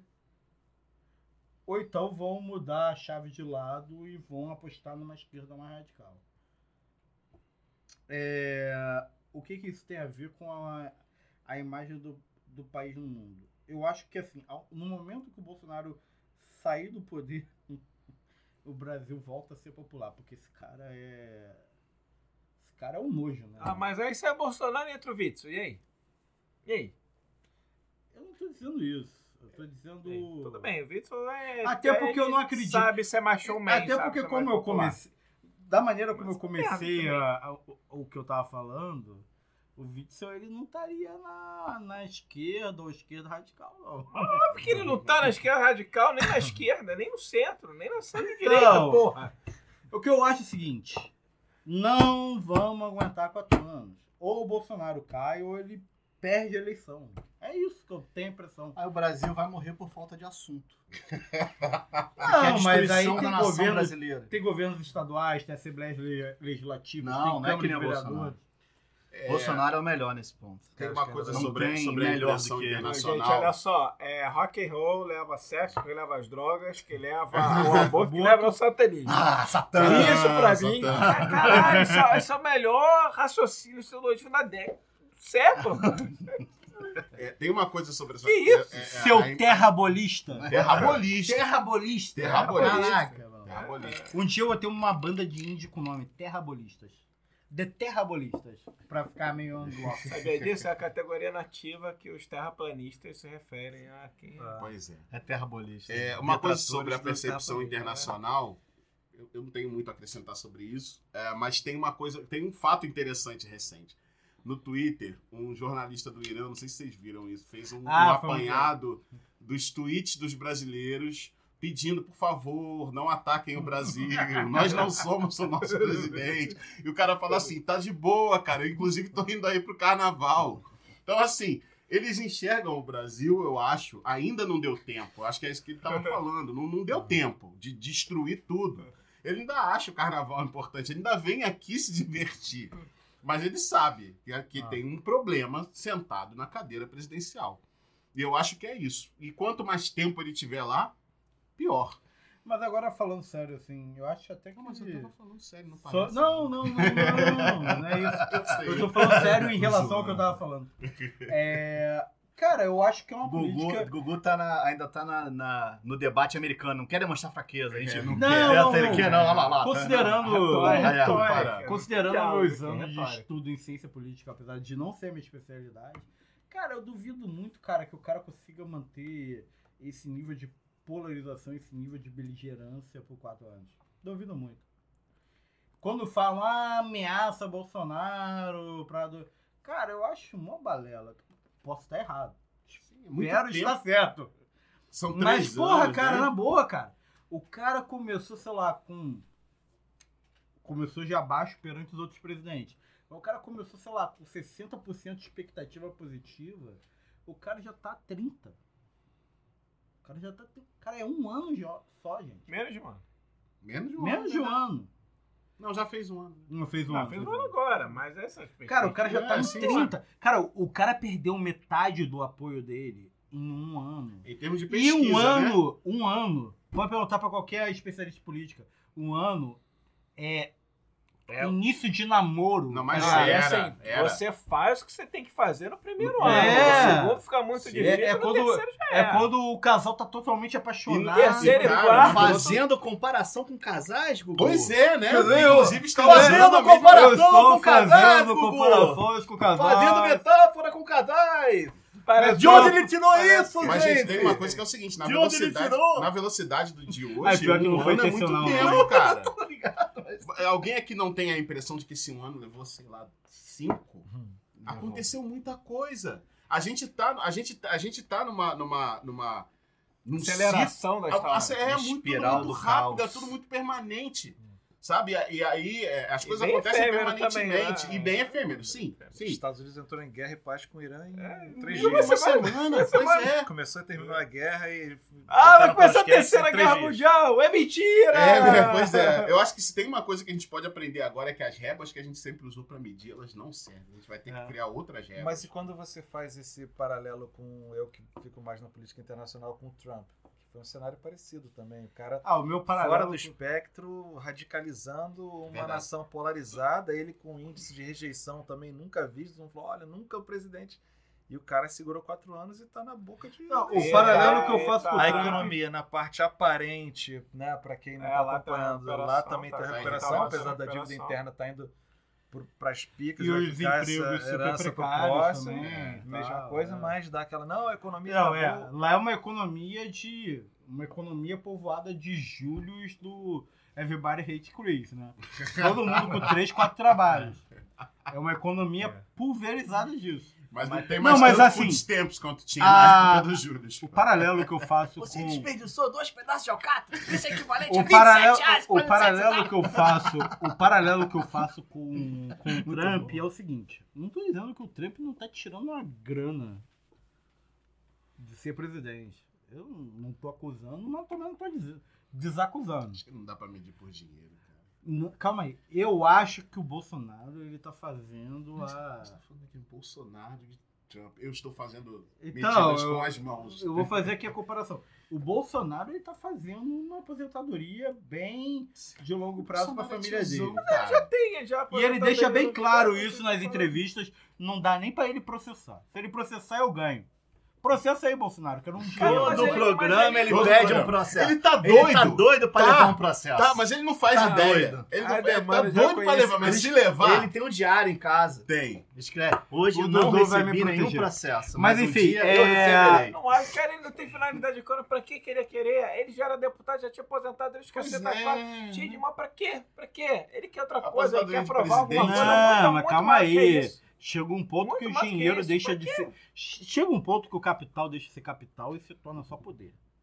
Mas aí que tá ele. Porra, não tu tá pensa o Bill dinheiro. Gates. Ele Porra, tá doido pra O tirar Bill Gates, férias. sei lá, 30 bilhões de dólares de acumulado. Mas, Mas ele aí não tu tá quer capital. o Não, Gates calma com o aí, calma aí. Mas eu tô, eu, eu tô só usando os- o Eu exemplo, sei, eu tô... exemplo Calma, extremo pra eu sei. explicar.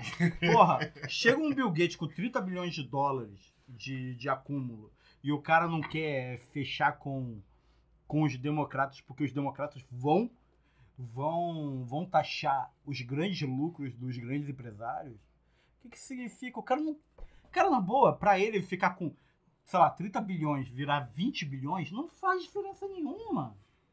É só poder. O poder econômico É se poder, traduz em poder político. O Bolsonaro, ele tá querendo aproveitar um momento breve de poder político para fazer poder econômico e quem sabe cara, reforçar o poder mas político aí- lá na Mas frente. aí que tá, não, não, não acho que é isso não. Ele quer provar outra A gente coisa e ele tá né? explorando. Não, óbvio que a gente pode discordar, é isso. Aí a gente ainda vive né, na sociedade democrática. Não, isso a gente pode não discordar. discorda, não tem podcast. discordar, é, discordar é maneiro. Adoro, adoro discordar dos outros, porque senão fica aquela porra de massagem no mamilo, sabe? É, é muito escroto. Entendeu?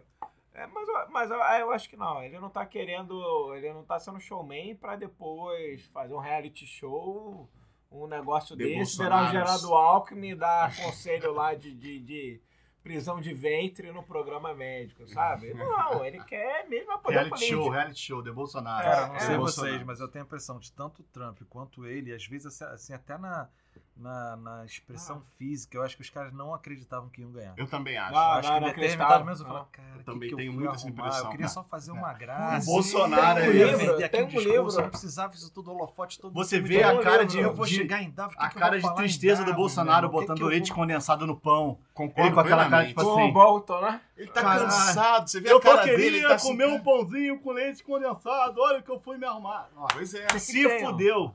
Vai ter que trabalhar quatro Vai anos. ter que trabalhar quatro Tá anos. fudido. Nunca trabalhou. Vai É ter um que livro agora. a o cara dele da família o tempo todo. O tempo todo. Pois é, isso deve ser um Desvios, A inferno. guerra entre Estados Unidos e Irã, a indústria bélica memeal brasileira, a todo vapor. Ah, ganhamos. Ganhamos, ganhamos. Ganhamos. A gente já tinha ganhado a melhor Primeira Guerra meme Mundial é- de Memes, a gente já ganhou a Segunda Guerra Mundial de Imagina Memes. se o contra exército Portugal? brasileiro... Eu acho que foi contra É, Portugal. contra Portugal, Portugal não tinha a menor chance. Cara, não, ó, cara, você, você, você tá subestimando a indústria de memes de Portugal. Cara, tem um podcast de Portugal que é muito bom, que é o. Ele sempre o- indica. é o. É o Doutor Jovem Conservador de Direita. Ah, escuto, de, eu escuto sem parar. Cara, e assim, não tem um podcast de comédia nosso ainda no mesmo nível que esses caras. E assim, é memes.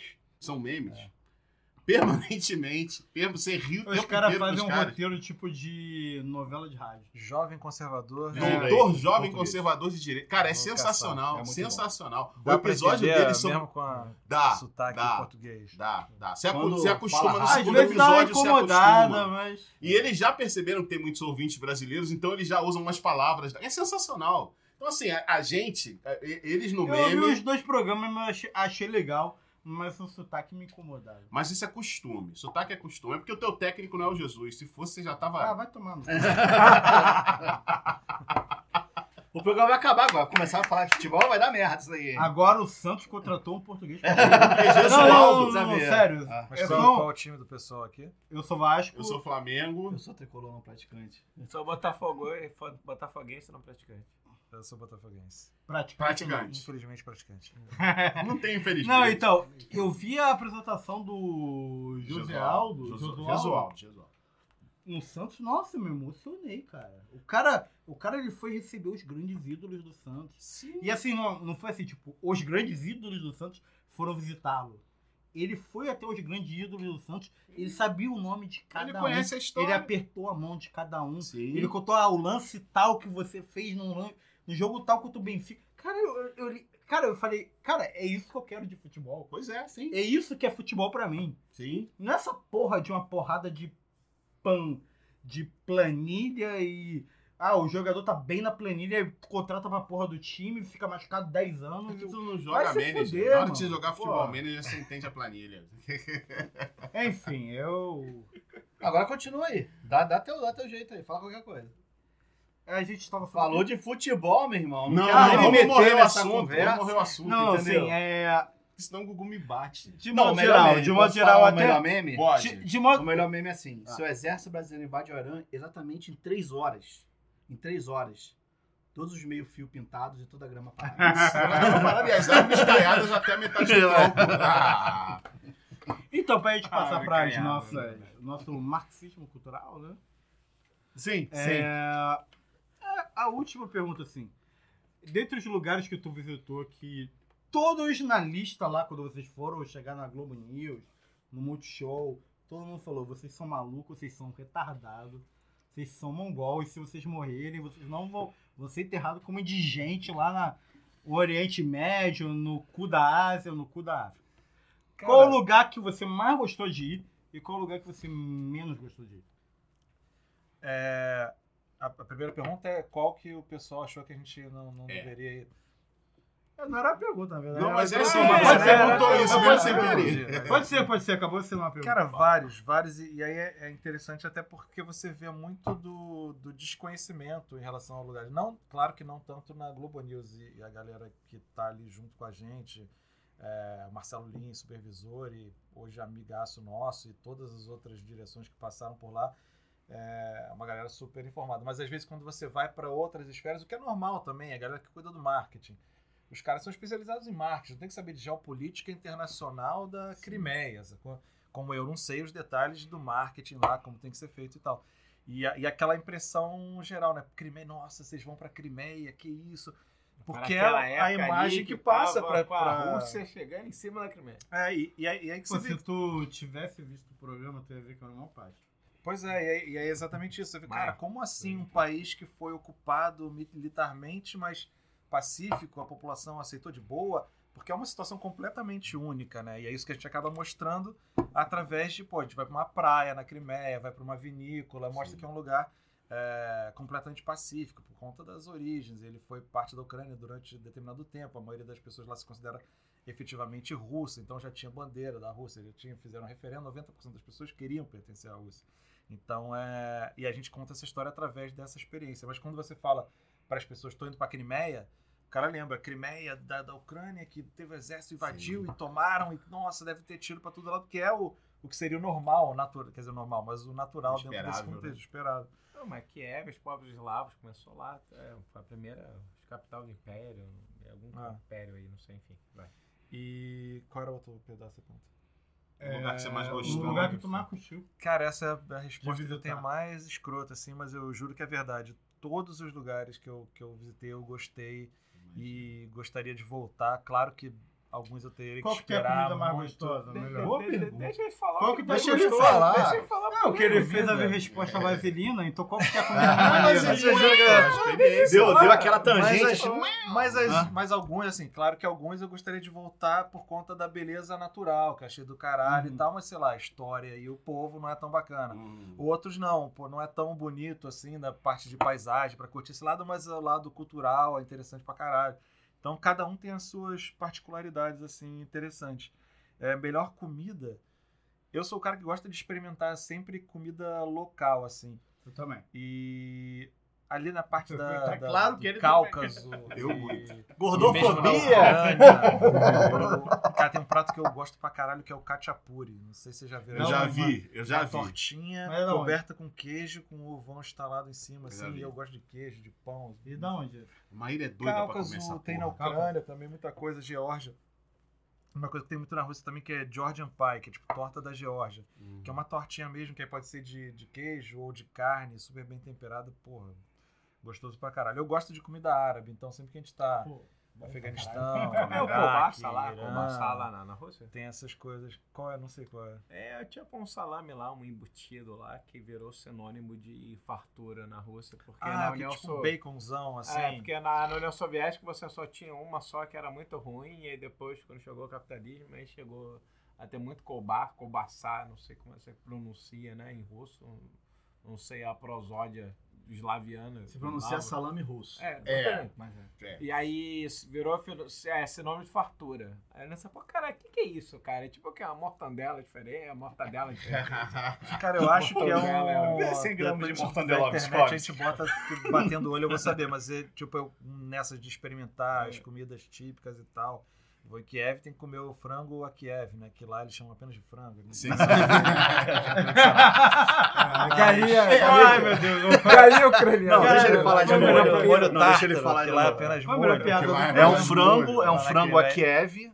Cara, é- não, frango Kiev é não é lá essas coisas, não. Mas o, esse, esse, eu acho que é tipo um baconzão, assim, grosso, que eles comem nessa de experimentar as comidas locais, eu experimentei. E pro meu paladar de, porra, gordinho do grupo que gosta de comer as paradas de gordice todas, eu achei bom pra caralho. né? Bacon gigante. Tá ligado que tu acabou de Não errar, não tem totalmente como- com todo É, mundo é, aqui. tá todo mundo no mesmo bonde, ele só Todo não é mundo gordo. no- Quando o Não, cara falou pra não mim, dá, cara, não não sei se vale a pena porque é um bacon grosso frito. Eu falei, gente, isso não tem como ser ruim em nenhuma possibilidade no mundo. E, cara, e a comida coreana, que não é só, tipo, a japonesa, que não é sushi, sashimi, que é bem específica, assim, tem muita coisa de legume, de macarrão, macarrão frio, com Kimchi. com kimchi, porra, kimchi é de dia, de noite e o tempo todo, é bom pra cá. Depois do oitavo dia eu não aguentava mais. Porque a gente ficou na Coreia do Norte, sem internet, e você faz o circuito deles, né? Então eles levam por um lugar pro café da manhã, outro lugar pro almoço, outro lugar pro jantar. E sempre aquela coisa que eles querem mostrar. Mas sempre o governo que te leva. É, você vai com Isso é os muito guias doido. do governo levando pros lugares todos. E aí, cara, eram aquelas, porra, comida dá com pau, assim, bom pra caralho. Mas sempre o kimchi ali presente. E aí eu até ficava com aquela. E aí tem um- os molhos, sabe? São bem específicos, uma coisa meio apimentada, meio doce, assim.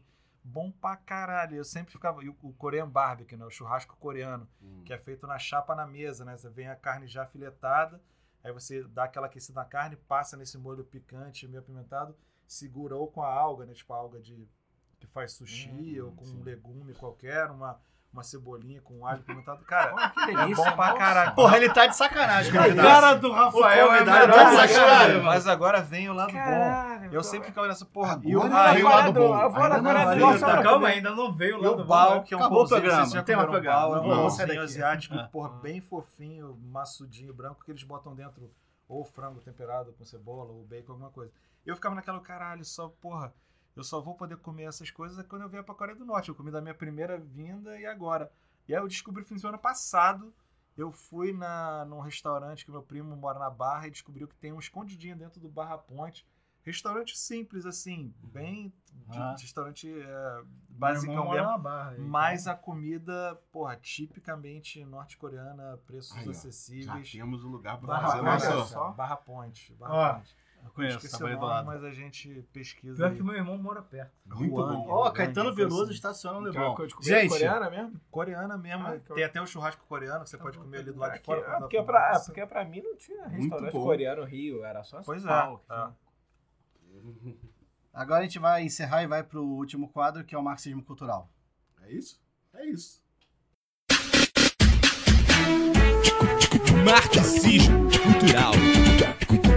Marxismo cultural. Marxismo cultural. Marxismo cultural. Marxismo cultural, onde nós vamos louvar nosso senhor Satanás. Um de cada vez, por favor. É Eu melhor posso ser o primeiro porque eu lembrei da- de uma dica. Tem 30 segundos. Eu abri o Netflix aqui. Não ia ser minha dica, que eu não lembro qual era a minha dica, mas eu. Valendo! Mas eu tô vendo uma série. Eu gosto muito de paradas de bicho, de natureza, caralho. Tá? Eu gosto muito mesmo. E aí eu tava vendo Tu aquele documentário. Repórter no VHS. Aquele documentário que a Netflix gravou durante 3 a 5 anos, lá, o Our Planet. Ah. O nosso planeta. É o documentário Gente. mais assistido da Netflix em 2019. É, assistam sabendo o seguinte: no episódio sobre a vida no gelo, tem cenas fortíssimas que te deixam super deprimido, mas que são consequências do quadro atual de degeneração do globo perante a poluição climática. É, é osso anêmico ou a questão Não, Davi, é. Davi, Você quer que lá. eu te dê spoiler? Não, não, dá spoiler, não. spoiler, Cada um dá dica pra ele cultural depois. em 30 segundos. Eu vou pelo amor fumar de um Deus. cigarro, gente. Tá, a minha. a- posso ir pra minha? A minha, a minha é simples. Saiu finalmente, no final de dezembro, o disco dos sambas enredo das escolas de samba do, do Grupo Especial do Rio de Janeiro. Tá uma safra, pra quem gosta dessa palavra, eu não gosto, mas assim, é um grupo de sambas muito bons que saíram pra esse ano. Ah, ah, e o samba tá se mostrando uma das, um dos grandes focos de resistência cultural no Rio de Janeiro hoje em dia. Ah, então ouçam, mas ouçam como porta de entrada. Ouçam para ir às quadras, aos ensaios técnicos, se possível, vão assistir, porque é uma festa sensacional. É a nossa arte feita ali. Ah, e, e- e é isso. Saiu o disco, está no Spotify e provavelmente nas out- nos outros programas de, de música.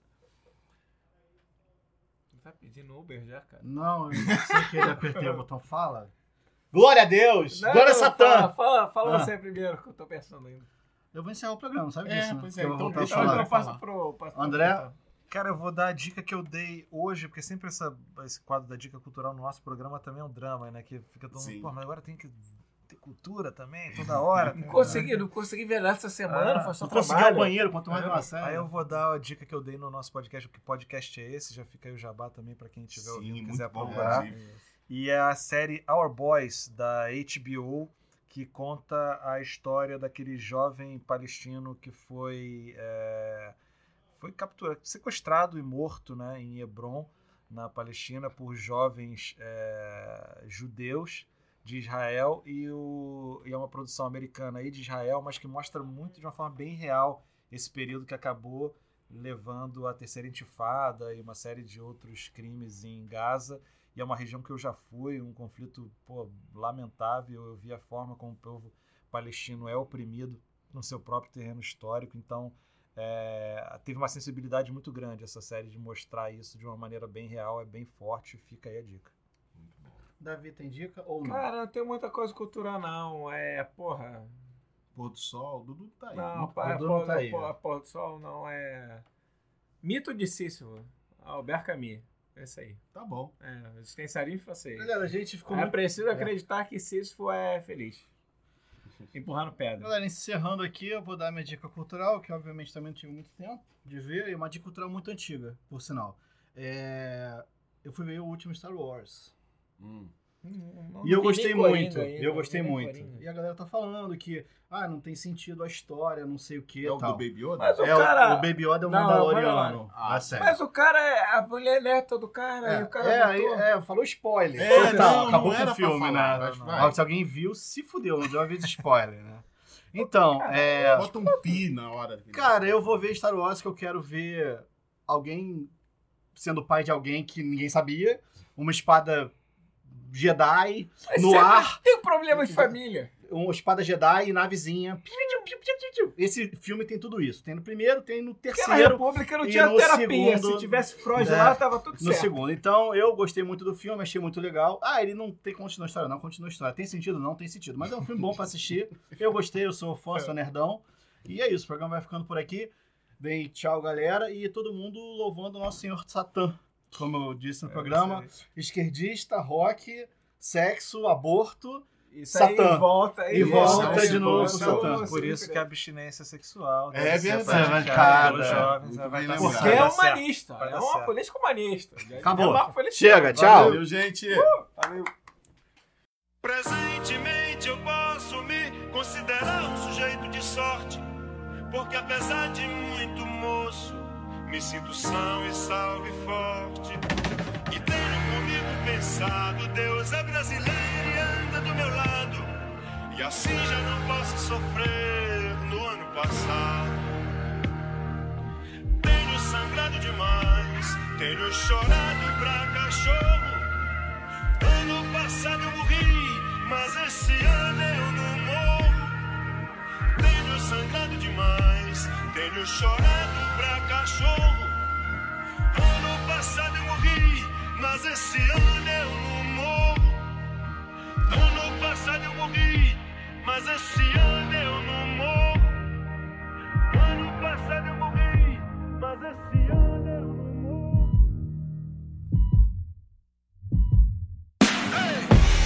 Eu sonho mais alto que drones. Combustível do meu tipo, a fome. Pra arregaçar como um ciclone. Pra que amanhã não seja só um ontem. Com um novo nome, o abutre ronda, ansioso pela queda. Fim do mágoa, mano, sou mais que essa merda. Corpo, mente, alma, um tipo Ayurveda. Estilo água, eu corro no meio das pedras. Na trama, tudo os drama curvo, sou um drama Conclama se afastar da lama enquanto inflama o mundo. Sem melodrama, busco grana, isso é usando em curso. Capulanas, katanas, busca nirvana, é um recurso. É o mundo cão pra nós, perder não é opção, segue. De onde o vento faz a curva, brota o papo reto. Não deixo quieto, não tem como deixar quieto. A meta é deixar sem chão quem? Rio de nós sem teto. Tenho sangrado demais, tenho chorado pra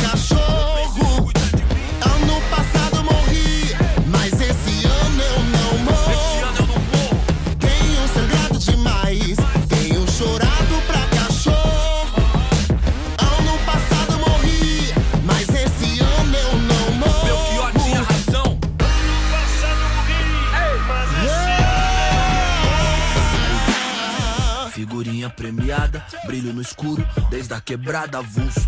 De gorro alto do morro, os camarada, tudo. De peça no forro, os piores impulsos. Só eu e Deus sabe o que é não ter nada, ser expulso. Ponho linhas no mundo, mas já quis pôr no pulso. Sem o porro, nossa vida não vale de um cachorro triste. Hoje cedo não era um hit, era um pedido de socorro. Mano, rancor é igual um tumor, envenena a raiz. Onde a plateia só deseja ser feliz. Com uma presença aérea, onde a última tendência é depressão com aparência de férias. Odiar o diabo é mó boi. Difícil é viver no inferno e vem à tona que o mesmo império canalha que não te leva a sério interfere pra te levar à lona. Demais,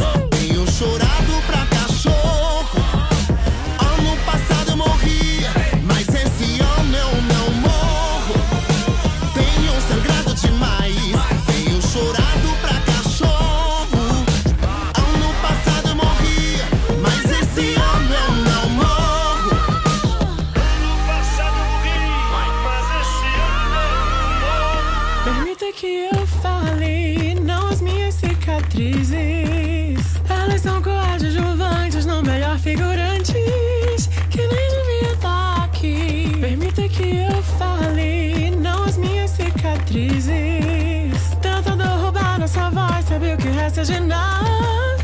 Vamos passeando por aí. Permita que eu fale, não as minhas cicatrizes. Se isso é sobrevivência, me resumir a sobrevivência. é Roubar um pouco de bom que vivi. No fim, permita que eu fale, não, não as minhas cicatrizes. Achar que essas mazelas me definem é o pior dos crimes. É dar o troféu pro nosso algoz e fazer nós sumir. Tenho sangrado demais, tenho chorado pra cachorro. Ano passado eu morri, mas esse ano eu não morro. Tenho sangrado demais, tenho chorado pra cachorro. Mais importante que nunca. Ano passado eu morri, Mas mas esse ano eu não morro. Tenho sangrado demais, tenho chorado